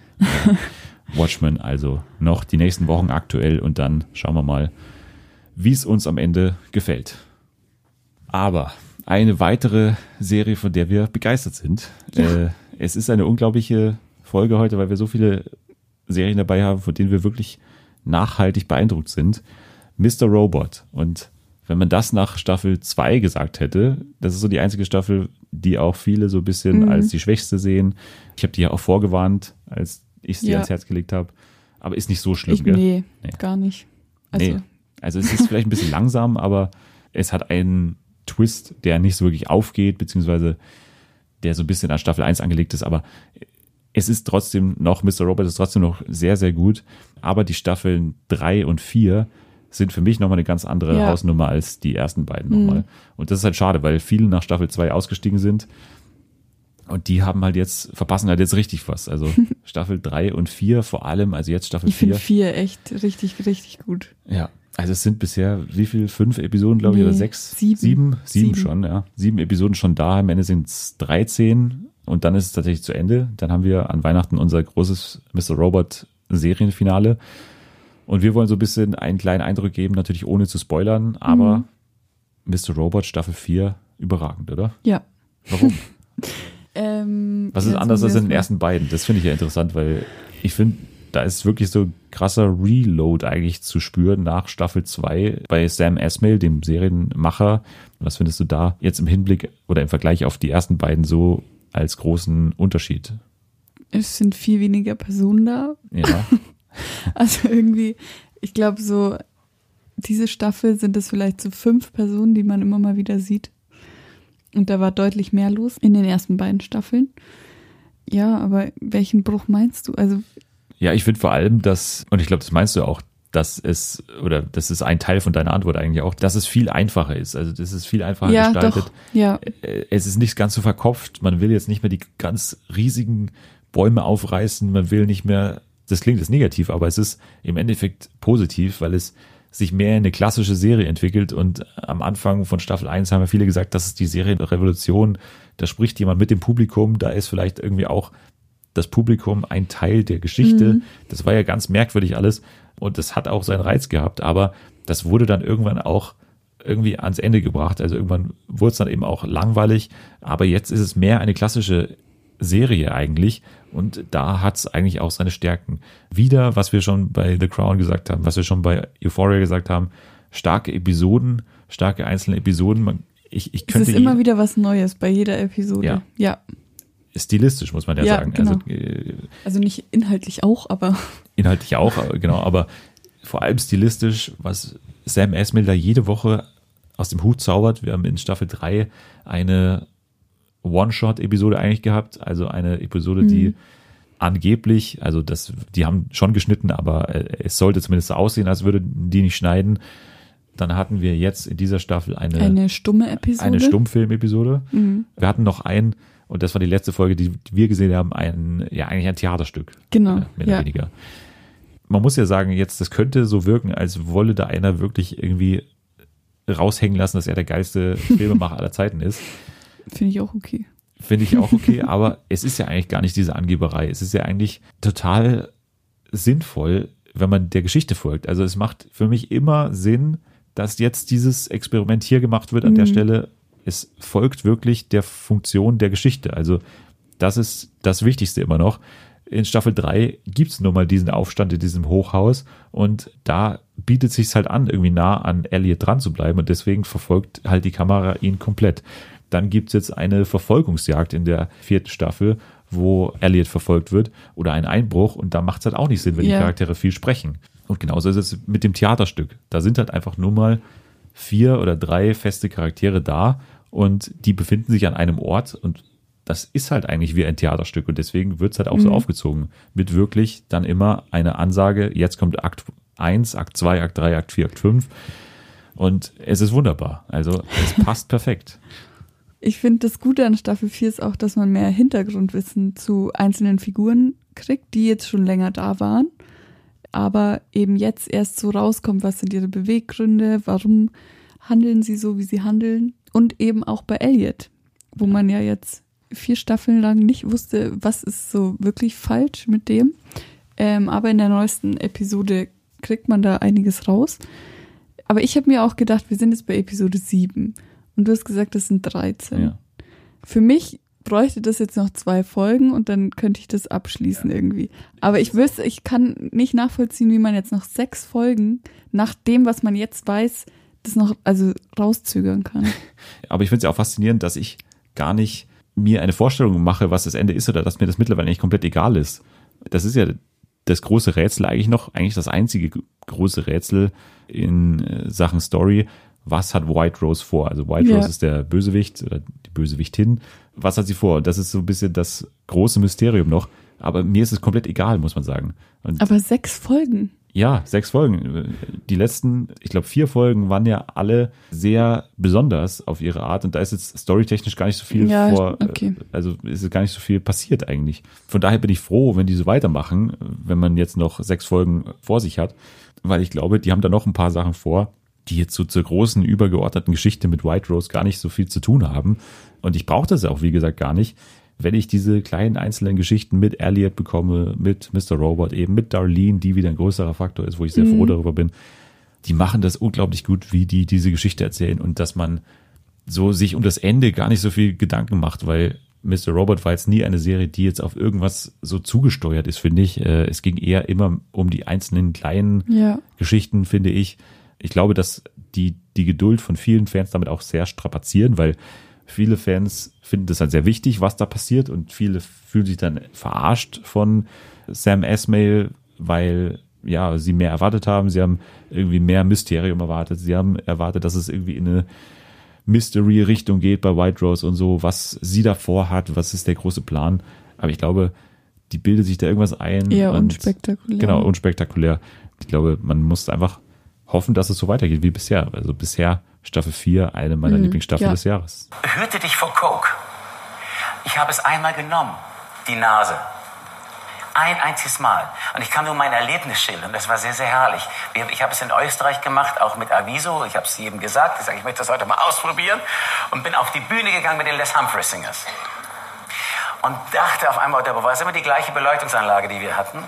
Dachte mal, wow, sind das geile Scheinwerfer. Ich gehe nach vorne, singe meine Lieder, wie ich sie immer gesungen habe. Und denke, wow, Dres, bist du ein geiler Sänger. Geh, hab versucht, mir nichts anmerken zu lassen, gehe in die Reihe wieder zurück und zum zweiten Lied und denke, du bist unglaublich. Deswegen sagt auch keiner was, weil die dich so toll finden. Am nächsten Tag, ich bin mit, dem- oft mit dem Bus mitgefahren, um Geld zu sparen, sitzt im Les Humphrey Singers Bus neben mir John Lawton, ein begnadeter Sänger, der später bei einer Gruppe war, Uriah Heep, Heavy Metal. Ein unglaublicher Sänger. Der sagte, Jürgen, what happened yesterday? Was war gestern los? Ich sag, wieso? Ich dachte, jetzt sagt er gleich, du warst so unglaublich. Er sagt, du hast so schräg nach unten, nach oben gesungen. Ich habe dich noch nie so schlecht singen hören. Dann habe ich gesagt, never again. Und das war's dann. Ja, ich glaube, damit haben wir unseren Serien Frühjahrsputz oder nee, Frühjahrsputz kann man nicht sagen, aber unser großes Durchwischen nochmal durch das komplette Serienuniversum nochmal hier äh, komplettiert. Wir haben nochmal über unsere vier Serien hier gesprochen, die uns gerade am meisten beschäftigen und beschäftigt haben. Aber lassen wir mal das Thema Serien hinter uns und kommen wir mal zurück ins deutsche Fernsehen endlich mal. Wir müssen natürlich noch was spielen. Das ist ja Ach so. ja, ich, du hättest gedacht, ich vergesse es, aber nein. Wir spielen nochmal, und zwar unser Lieblingsspiel. Es ist ein Yes. Wunder, dass wir das nochmal spielen können. Es gab tatsächlich noch ein paar Formate, die sich angekündigt haben in diesem Jahr. Und deswegen spielen wir nochmal eine Runde What's Wrong, passend zum Staffelfinale, unser Lieblingsspiel. Und in dieser Woche mit einer Spezialausgabe von What's Wrong, denn wir haben in dieser Woche nur öffentlich-rechtliche Formate. Bin ich sehr gespannt, Ja. was du da rausgekramt hast. What's Wrong, die Öffi-Variante. Wie immer die Regeln, die dürften mittlerweile bekannt sein. Also drei Formate. Eins ist von mir erdacht und zwei werden tatsächlich umgesetzt. Kaum Okay. zu glauben, aber sie werden tatsächlich umgesetzt. Du bist bereit. Yes. Sehr gut. Dann beginnt hier What's Wrong, öffentlich-rechtlich Edition. Und das beginnt mit Baden gegen Württemberg vom SWR. Okay. Der SWR stellt Baden gegen Württemberg her. So, und die Beschreibung lautet. Guido Kanz präsentiert in einer neuen Wissensshow die Schätze des Ländles. Gemeinsam mit seinen prominenten Kandidatinnen und Kandidaten reist er den gesamten Südwesten entlang. Von den sonnigen Ufern des Bodensees über die dunklen Ecken des Schwarzwaldes bis hin zu den atemberaubenden Landschaften der schwäbischen Alb. Captain im Team Baden ist pur Frontmann Hartmut Engler, der gebürtig aus Bietigheim-Bissingen stammt und deshalb dem Ländle besonders verbunden ist. Seine Mitspieler sind in dieser Folge Schauspieler Rufus Beck und Schlagersängerin Andrea Berg, die mit ihrer Familie in Klein Asbach im Rems-Murr-Kreis lebt. Captain im Team Württemberg ist Komiker Bülent Ceylan, der mit seinem waschechten Mannheimer Dialekt die Massen begeistert. Ins Team geholt hat er sich für diese Sendung Nina Hoss und Kabarettist Matthias Richling, der das Bundesland nach vielen Jahren im Programm des SWR wie seine Westentasche kennt. Alle lieben ihr Baden-Württemberg. Aber wer kennt sich besser aus? Guido Kanz präsentiert spannende und überraschende Informationen und jede Menge Spielspaß aus dem Südwesten. Ja. also, Wäre das was für dich? nein.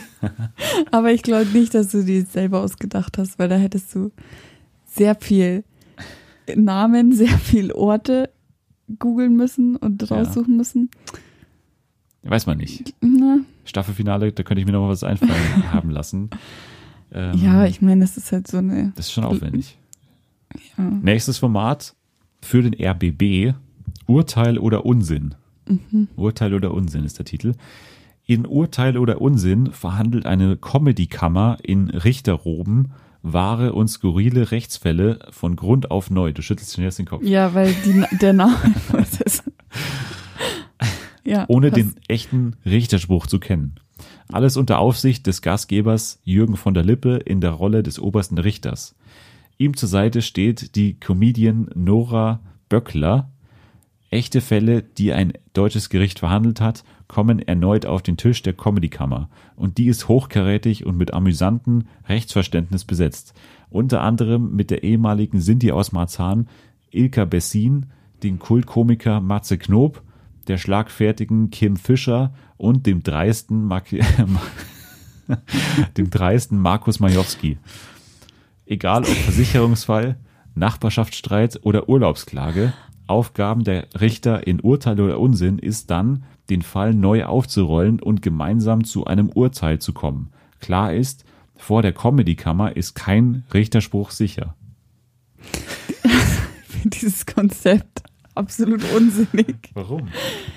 Urteil oder Unsinn? Ja, und dann sitzen da so Matze Knob, wer will den überhaupt noch sehen? Markus Majowski ja vor allem, Ja. der Ex-Dschungelcamper. Anzeige ist raus. Ja, aber der ist ja passend dann dafür. Das zeigt ja ich ihn an. Also, ja, ich weiß nicht. aber auch äh, skurril auf den ersten Blick. Ja, ja, doch. Ja. Ich, muss, ich muss alle hören, um mich Okay. entscheiden zu können. Das nächste und letzte Konzept kommt vom NDR und heißt Tellertausch. Tellertausch. Geht zum Kochen. Es geht um Kochen. In der neuen Kochsendung Tellertausch treten jeweils vier prominente Kochprofis gegeneinander an. Die Köchinnen und Köche starten gleichzeitig an vier Kochstellen. Die Zutaten sind unterschiedlich, gekocht wird ohne Rezept. Für die Profis Nelson Müller, Cornelio, Cornelio Cornelia Poletto, Andrea Güngermüsch und Soni Kim gilt es, in nur 35 Minuten ein schmackhaftes Gericht zuzubereiten. Mehrmals in der Sendung heißt es dann aber plötzlich Tellertausch und eine Drehbühne bringt die Promis per Zufallsgenerator an ihre neuen Kochstellen. Hier kochen sie dann das fremde Gericht der Konkurrenz mit viel Kreativität unter Zeitdruck weiter. Am Ende stellt sich jeder Profi mit seiner finalen Kreation dem Juror und Feinschmecker Marcel Reif, der als Sportjournalist bekannt ist.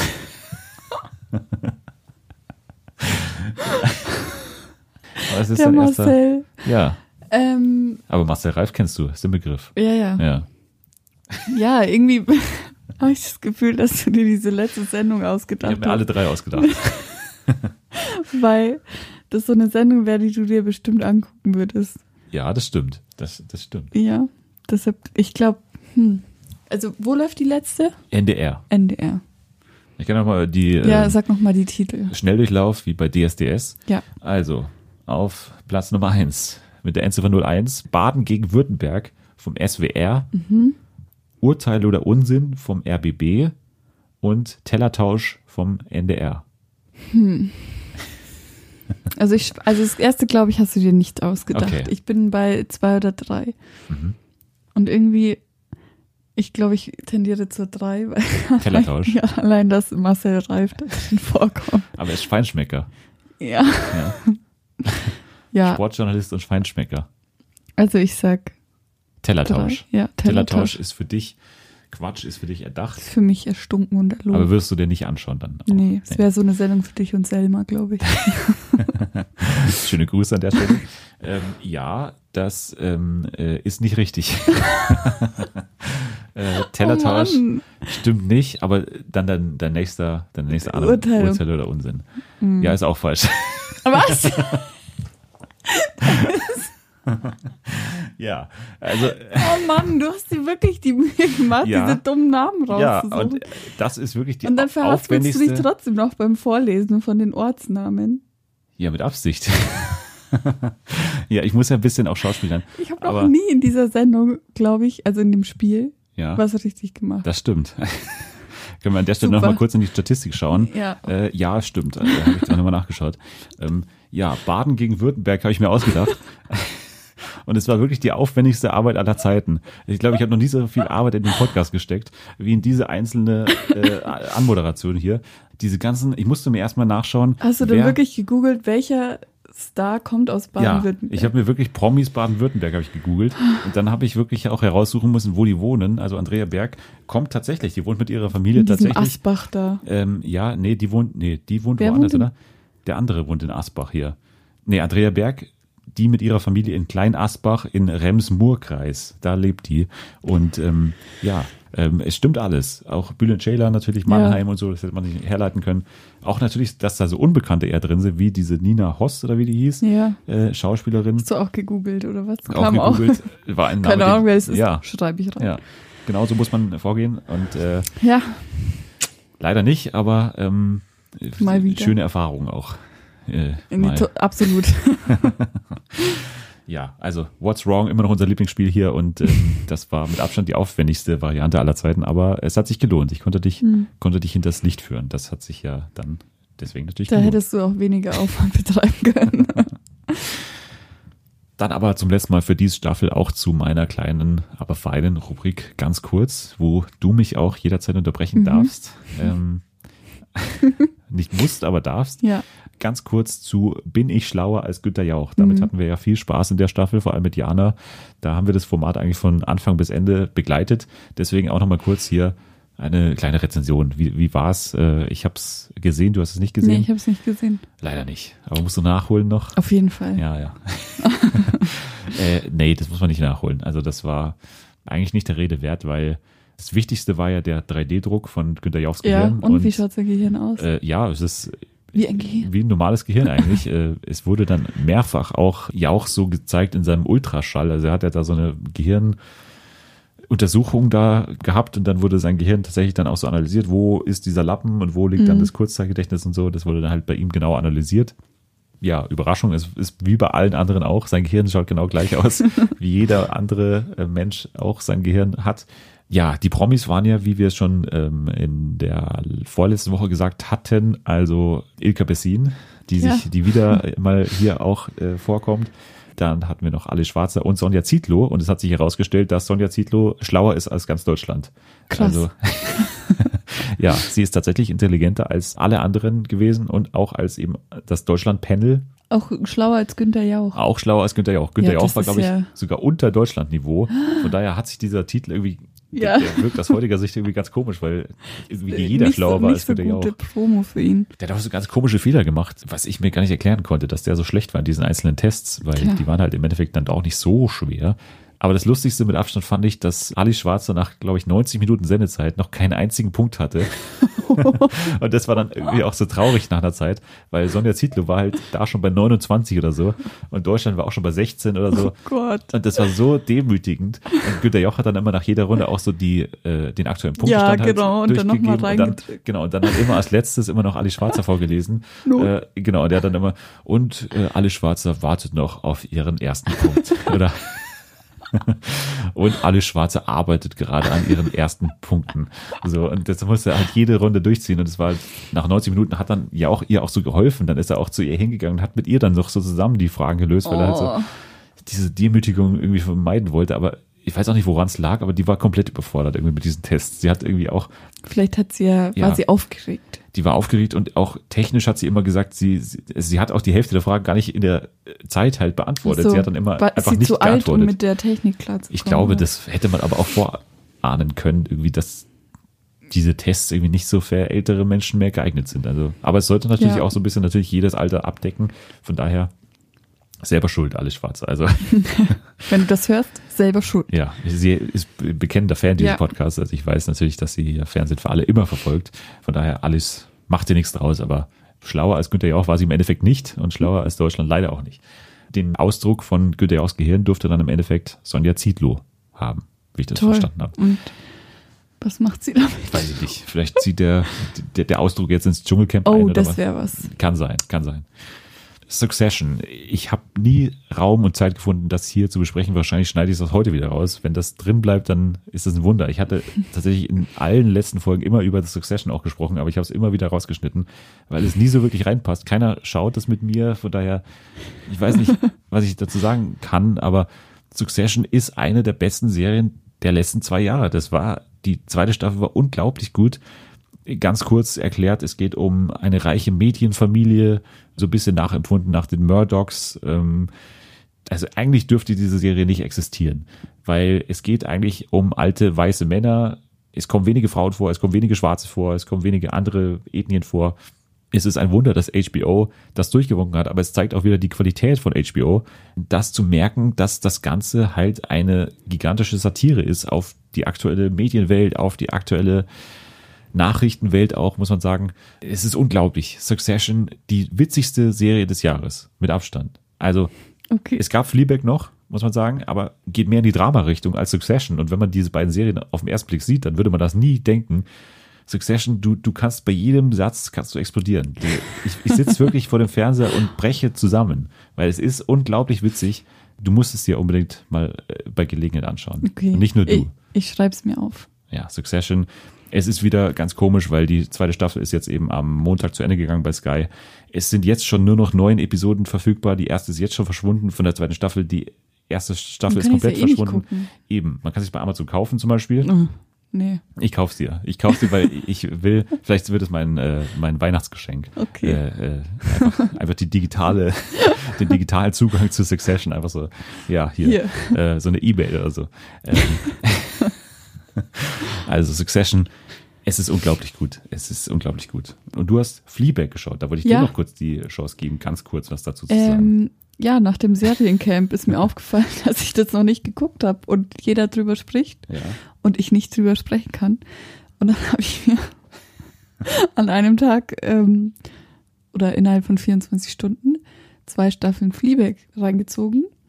Und ja, war gut, war, also ich konnte mir erst nichts darunter vorstellen, weil es wurde, wir haben uns so ein Panel angeschaut, wo drüber gesprochen wird, wie der Stil von Fleabag ist. Und ich konnte mir nicht wirklich was darunter vorstellen. Aber es ist tatsächlich besser, als ich es mir so vorgestellt hätte. Und ich finde Phoebe Waller-Bridge genial. Ich liebe die.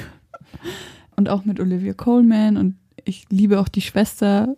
Cian Clifford, auch Emmy nominiert in diesem Jahr. Ja, Äh, Hot Priest, also ja er hat keinen Andrew Namen. Scott. Er heißt einfach Hot Fleabag hat auch Priest. keinen Namen. Ja, Fleabag muss man uns an anderer Stelle nochmal detaillierter unterhalten. ja. Das ist auch eine Serie, die ich immer durchnehmen wollte hier mal, aber es im Endeffekt nie geschafft habe, weil es sich nie so ausgegangen ist. Aber Fleabag, natürlich eine der Serien des Jahres.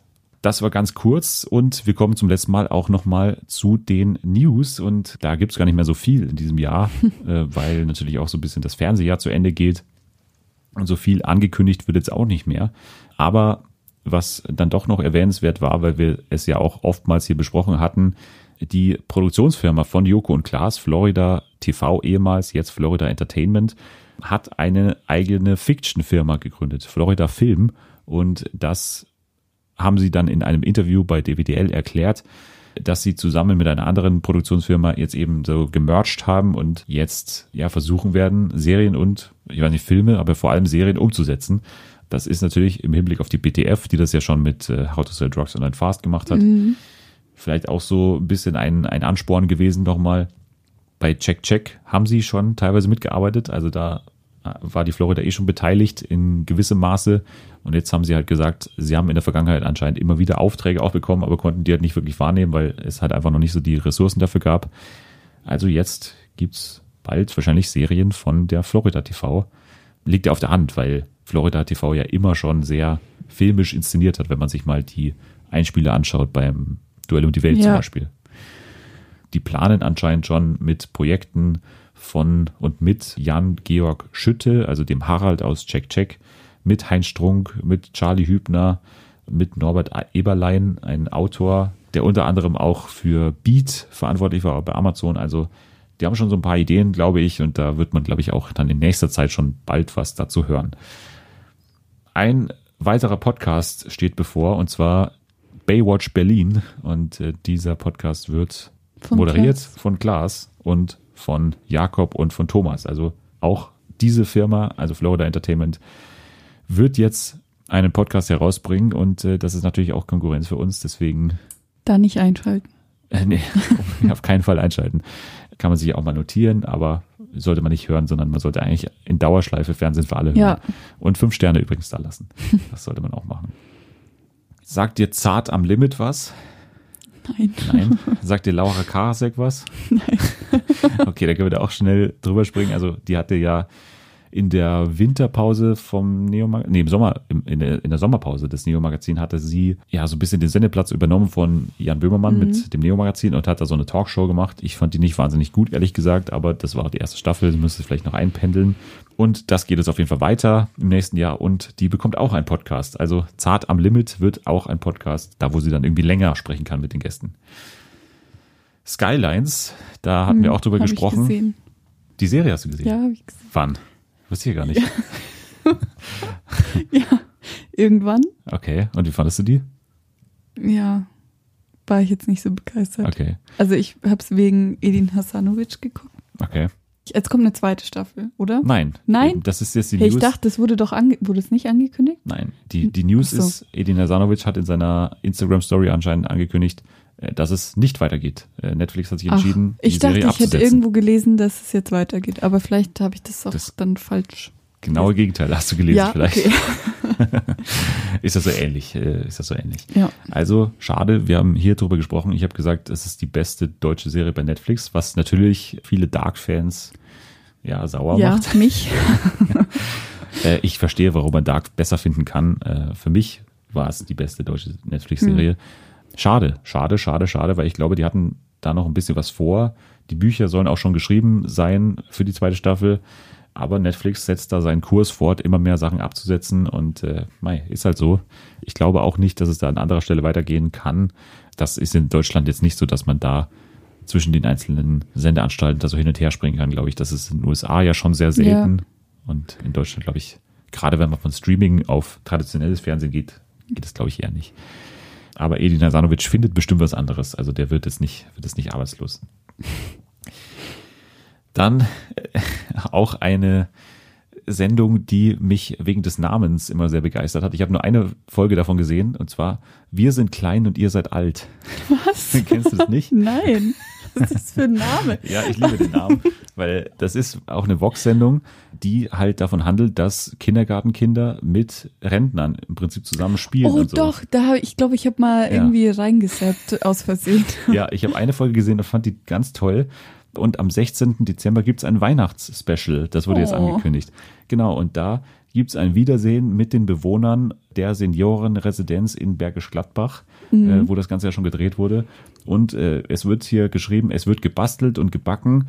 Und es gibt am Ende ein gemeinsames Konzert vor Familie und Bekannten, wo die dann anscheinend Weihnachtslieder singen oder so. Weiß ich nicht. Voll süß. Voll süß. Also, wir sind klein und ihr seid alt. Ja. Genauso wie wer, äh, wer, wer schlauer als Günter Jauch. Ja. Äh, bist du schlauer als Günter Jauch? Äh, einer meiner Lieblingstitel auf jeden Fall des Jahres. ähm, ja, ganz toll. Weihnachtsspecial. 16. Dezember kann man sich im Kalender notieren. Und wir haben ja schon angekündigt, bei Vox gibt's ja auch dann das Weihnachtsspecial von Kitchen Impossible. Äh, weihnachtsmäßig kann man sich da auf was einstellen, glaube ich. The Voice Kids, bist du ja großer Fan davon? Absolut, schaue ich immer. Du hast, glaube ich, auch mal mit teilgenommen da. Äh, Ja, ist schon lang her, aber ähm, ja. ich habe es leider nicht so weit geschafft. Okay. Und, Ähm, Jetzt, deswegen bist du natürlich auch ganz interessiert daran, wer die neuen Coaches sind Ja. bei The Voice Kids. Du kannst äh, dich aber entspannt zurücklehnen. Lena Meyer-Landrut wird dabei bleiben als einzige. Nicht mehr dabei sind Stefanie von Silbermond Mhm. und Mark Forster und The Boss Hoss. Die sind alle nicht mehr dabei. So, und jetzt brauchen wir neue. Und da wird jetzt zum einen zurückgegriffen auf Leute, die schon mal bei The Voice Kids dabei waren, nämlich Max Giesinger und Sascha. Yay. Komplett Unbekannte in diesem Gesangsshow-Business. Aber jetzt gibt es natürlich auch neue Gesichter. Aber wie viel sitzen denn in der Jury? Es sind doch schon es drei. sind, ja, es sind drei und dann gibt es einen Doppelsitz. Ah. In der letzten Staffel waren es eben Uh. Bosshaus als Doppelsitz. So, Darf jetzt, ich raten? Ja, Ich habe keine Ahnung. Es war mal ähm, doch hier. Boss Hoss, die waren der ja, Doppelsitz letztes und Jahr. Nena und ihre Tochter. oh, stimmt, die waren auch mal. Aber wer ist denn noch doppelt? Ja, wer ist noch doppelt? Du wirst es nicht erraten. Das kann Gib ich dir mir mal einen Tipp. sagen. Äh, Du wirst es auf keinen Fall erraten, weil ich habe die Namen noch nie gehört. Und du Aber ich hast ja, bestimmt. Nein, du hast die auch noch nie gehört. Deine Freunde. Heißen die so? Ja, wenn dir das schon nichts sagt, dann wird dir der Name auch nichts sagen. Die Band von denen heißt Deine Freunde. Keine die, die. Die will es nicht sagen. Also Florian Sump und Lukas Nimschek. Woher kommen die denn? Die bilden Wie alt sind die? Ich weiß es nicht, die sind um die 30, keine Ahnung. Die bilden zusammen mit DJ Markus Pauli die Band Deine Freunde. Und das ist eine Kinderband, beziehungsweise eine Band für Kinder. Also die machen Ah. Kindermusik. Okay. Und die waren anscheinend in den letzten The Voice Kids Staffeln schon immer mal so dabei, als Menschen, die dann immer mal so mit den Kindern zusammen aufgetreten sind. Hm. Und jetzt gehen sie eben auf den Doppelsitz in die Jury. Und äh, dieser Lukas Nimschek hat auch mal ein Jahr lang den Tigerentenclub äh, moderiert. Daher dürftest du den jetzt kennen. Ja, da hast genau. du ja, äh, Tigerentenclub. da hast du, glaube ich, einen eigenen Podcast dazu. Ja, Tigerenten- der Tigerentenclub Podcast. Ja. Wird jede Folge besprochen. Also Ja. falls es euch interessiert, könnt ihr gerne mal vorbeischauen.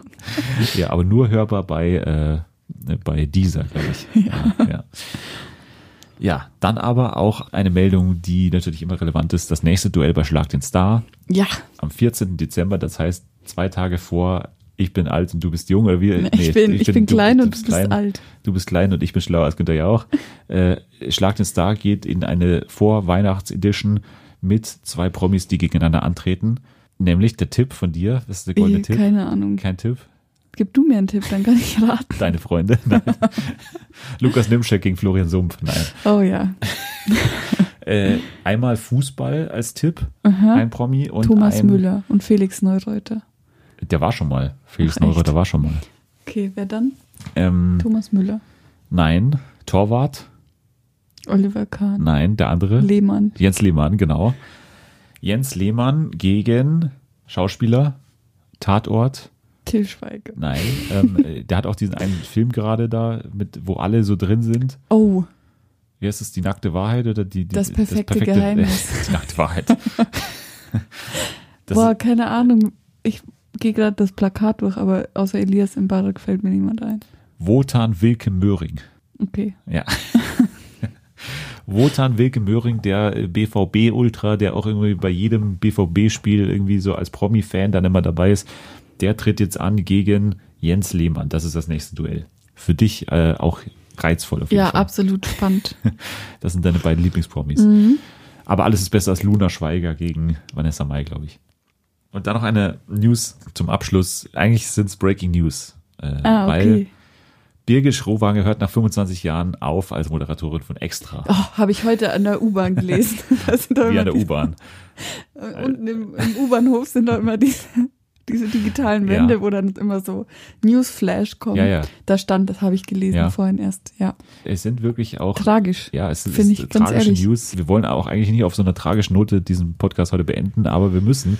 Birgit Schrowange hört auf und ab Ende des Jahres übernimmt dann Nasan Eckes äh, die Moderation von Extra. Hat sie ja manchmal auch schon gemacht, glaube ich. Äh, Ja. Also aushilfsmäßig teilweise auf jeden Fall. Birgit Schrowange, wie geht's da jetzt weiter? Was ist der nächste Schritt? Sie will in Zukunft noch Charity-Projekte wahrnehmen und Veranstaltungen und Galas moderieren. Ah, Ja, also das ist Ja. jetzt dann die Aufgabe für den Lebensabend anscheinend. So alt ist die auch noch nicht. echt? Weiß ich alt nicht. Ist sie? Ja, aber es stand 25 Jahre macht sie das schon. Ja, Ja, also mindestens 25 ist sie. gut, tats- ja, dann ist sie wahrscheinlich tatsächlich noch nicht ganz ich hätte so sie so alt. auf 27 geschätzt. Ja, Äh, ja, aber das so viel dazu. Also äh, das war auf jeden Fall mir noch ein Anliegen, das hier zu Ja. sprechen, weil das ist schon zentral natürlich auch. Ja, dann haben wir es geschafft für diese Staffel. Und jetzt natürlich die goldene Frage, wo kann man dir denn eigentlich folgen?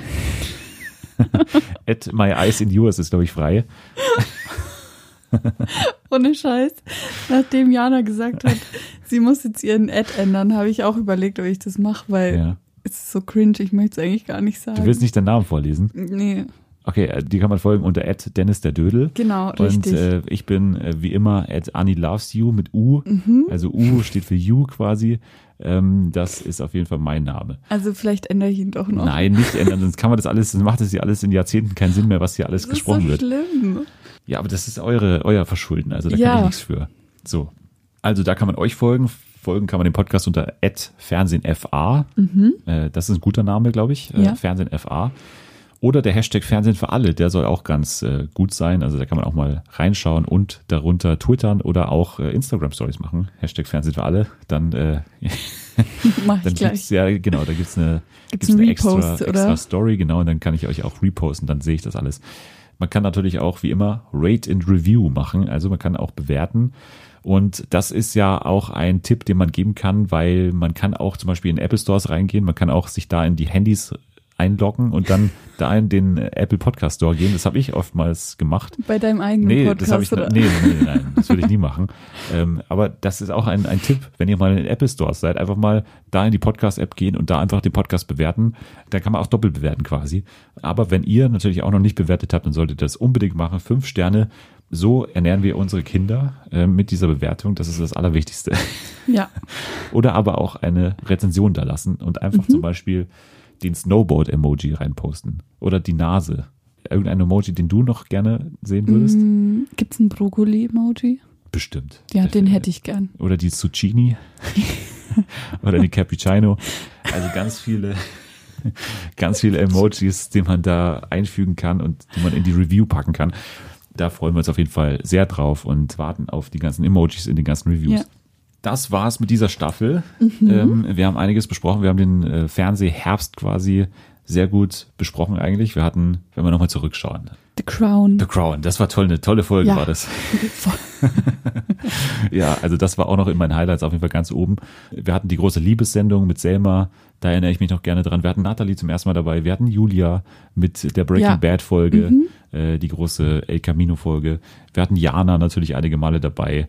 Immer ein großes Feuerwerk mit ihr. äh, und wir hatten auch dich dabei. Ja, äh, ähm, tatsächlich. Damals zu Undone, glaube ich. Hat man heute schon wieder fast vergessen, aber Undone gab es auch noch. Also ganz viel hatten wir ähm, besprochen. Wir hatten, wenn wir uns nochmal zurückerinnern, wir hatten Kontakt mit einer Survivor-Bewohnerin. Krass. Äh, wir hatten auch das große Quiz mit Biss-Spektakel. Wir hatten versucht, die Show zu retten. Haben wir nicht geschafft, aber wir arbeiten immer noch an einer Neuauflage von Quiz mit Biss. Wir hatten unfassbar viele Show-Ideen dabei bei What's Wrong. Ja, also da gab's mehr als genug Ja. Auswahl. Eigentlich müssen sich die ganzen Fernsehmacherinnen und, und Fernsehmacher eigentlich nur über die Ferien diesen Podcast anhören und dann stünde eigentlich schon die neue Staffel an Vox-Programm auf jeden Fall. Ja. ja, also da ist für jeden was dabei und äh, diesen Podcast kann man dann auch gerne an seine Kinder weiterleiten und an äh, die ganzen Bekannten über Weihnachten unter dem Weihnachtsbaum anhörbar. Aber wir sind ja noch nicht quasi in der letzten Folge vor Weihnachten, denn da kommt ja noch einiges im Dezember auf euch zu. Vier Specials und du weißt schon, was die Specials sein werden. Du wirst auch in einem oder mindestens einem zu Ja. Gast sein. Was ist da deine Vorahnung? Wie könnte das werden von, auf einer Skala von 1 bis Domian Live? Ich gucke Domian live nicht, deshalb kann ich das jetzt Okay. nicht damit vergleichen. Aber ich freue mich auf jeden Fall auf meine Folge, Ja, das wird bald Ja. schon so sein. ja, weil ich mir da schon sehr viele Gedanken zu gemacht habe. Die, darf ich schon sagen, was es ist? Ja, unbedingt. Die Top 10 Fernsehmomente. Die großen, bewegenden, emotionalen, die lustigsten, die traurigsten, die besten Fernsehmomente Deutschlands des Ja. Jahres auf jeden Fall. Genau. Ist so Das- der offizielle Titel. Das ist der offizielle Ja, Titel okay. äh, aktuell noch. Wir arbeiten Und noch der dran. Hashtag dann, Menschen, Bilder, Konfrontation. Das wird das große Spektakel der Jahresabschluss fürs deutsche Fernsehen. Dann werden wir aber noch die besten Serien des Jahres natürlich machen. Ein echter Serienexperte wird dann zu Gast sein. Wir machen die große Weihnachtsfolge mit ganz vielen Weihnachtsspecials und wir machen einen Silvester-Spieleabend. Also der ganze Dezember wird eigentlich vollgepackt sein mit Highlights. Da kann man sich drauf freuen. Das war's für heute aber erstmal. danke dir fürs Hiersein, für diese sehr muntere äh, Folge an der Stelle, würde Markus Lanz sagen. Danke, dass ich hier sein durfte. Gerne. Wir sehen uns ähm, den, jetzt wollte ich schon in diesen Landsduktus wieder reingehen. Ähm, Nächsten viel Spaß mit den Kollegen bei äh, Heute Plus. Nein, wir, äh, danke fürs Zuhören wie immer und ähm, viel Spaß im äh, folgenden Programm. ich weiß nicht, was heute los ist, aber weiter geht's am 6. Dezember. Wir machen jetzt eine Woche Pause. Dann könnt ihr nochmal äh, komplett alles durchhören. Genau. Ähm, das sollte man auf jeden Fall machen. Vor allem die erste Staffel, die war toll. Also da waren auch tolle Folgen dabei, muss man sagen. Und weiter geht's dann eben am 6. Dezember, äh, Nikolaustag, oder? Ja. Nikolaustag. Da sehen wir uns beide wieder mit den bewegendsten Momenten des Jahres. Bis dahin könnt ihr aber schon mal euren Adventskalender rausstellen, die ersten paar Türchen öffnen und den äh, Adventskalender schon mal äh, leer essen eigentlich und euch aber vor allem zurücklehnen und abschalten.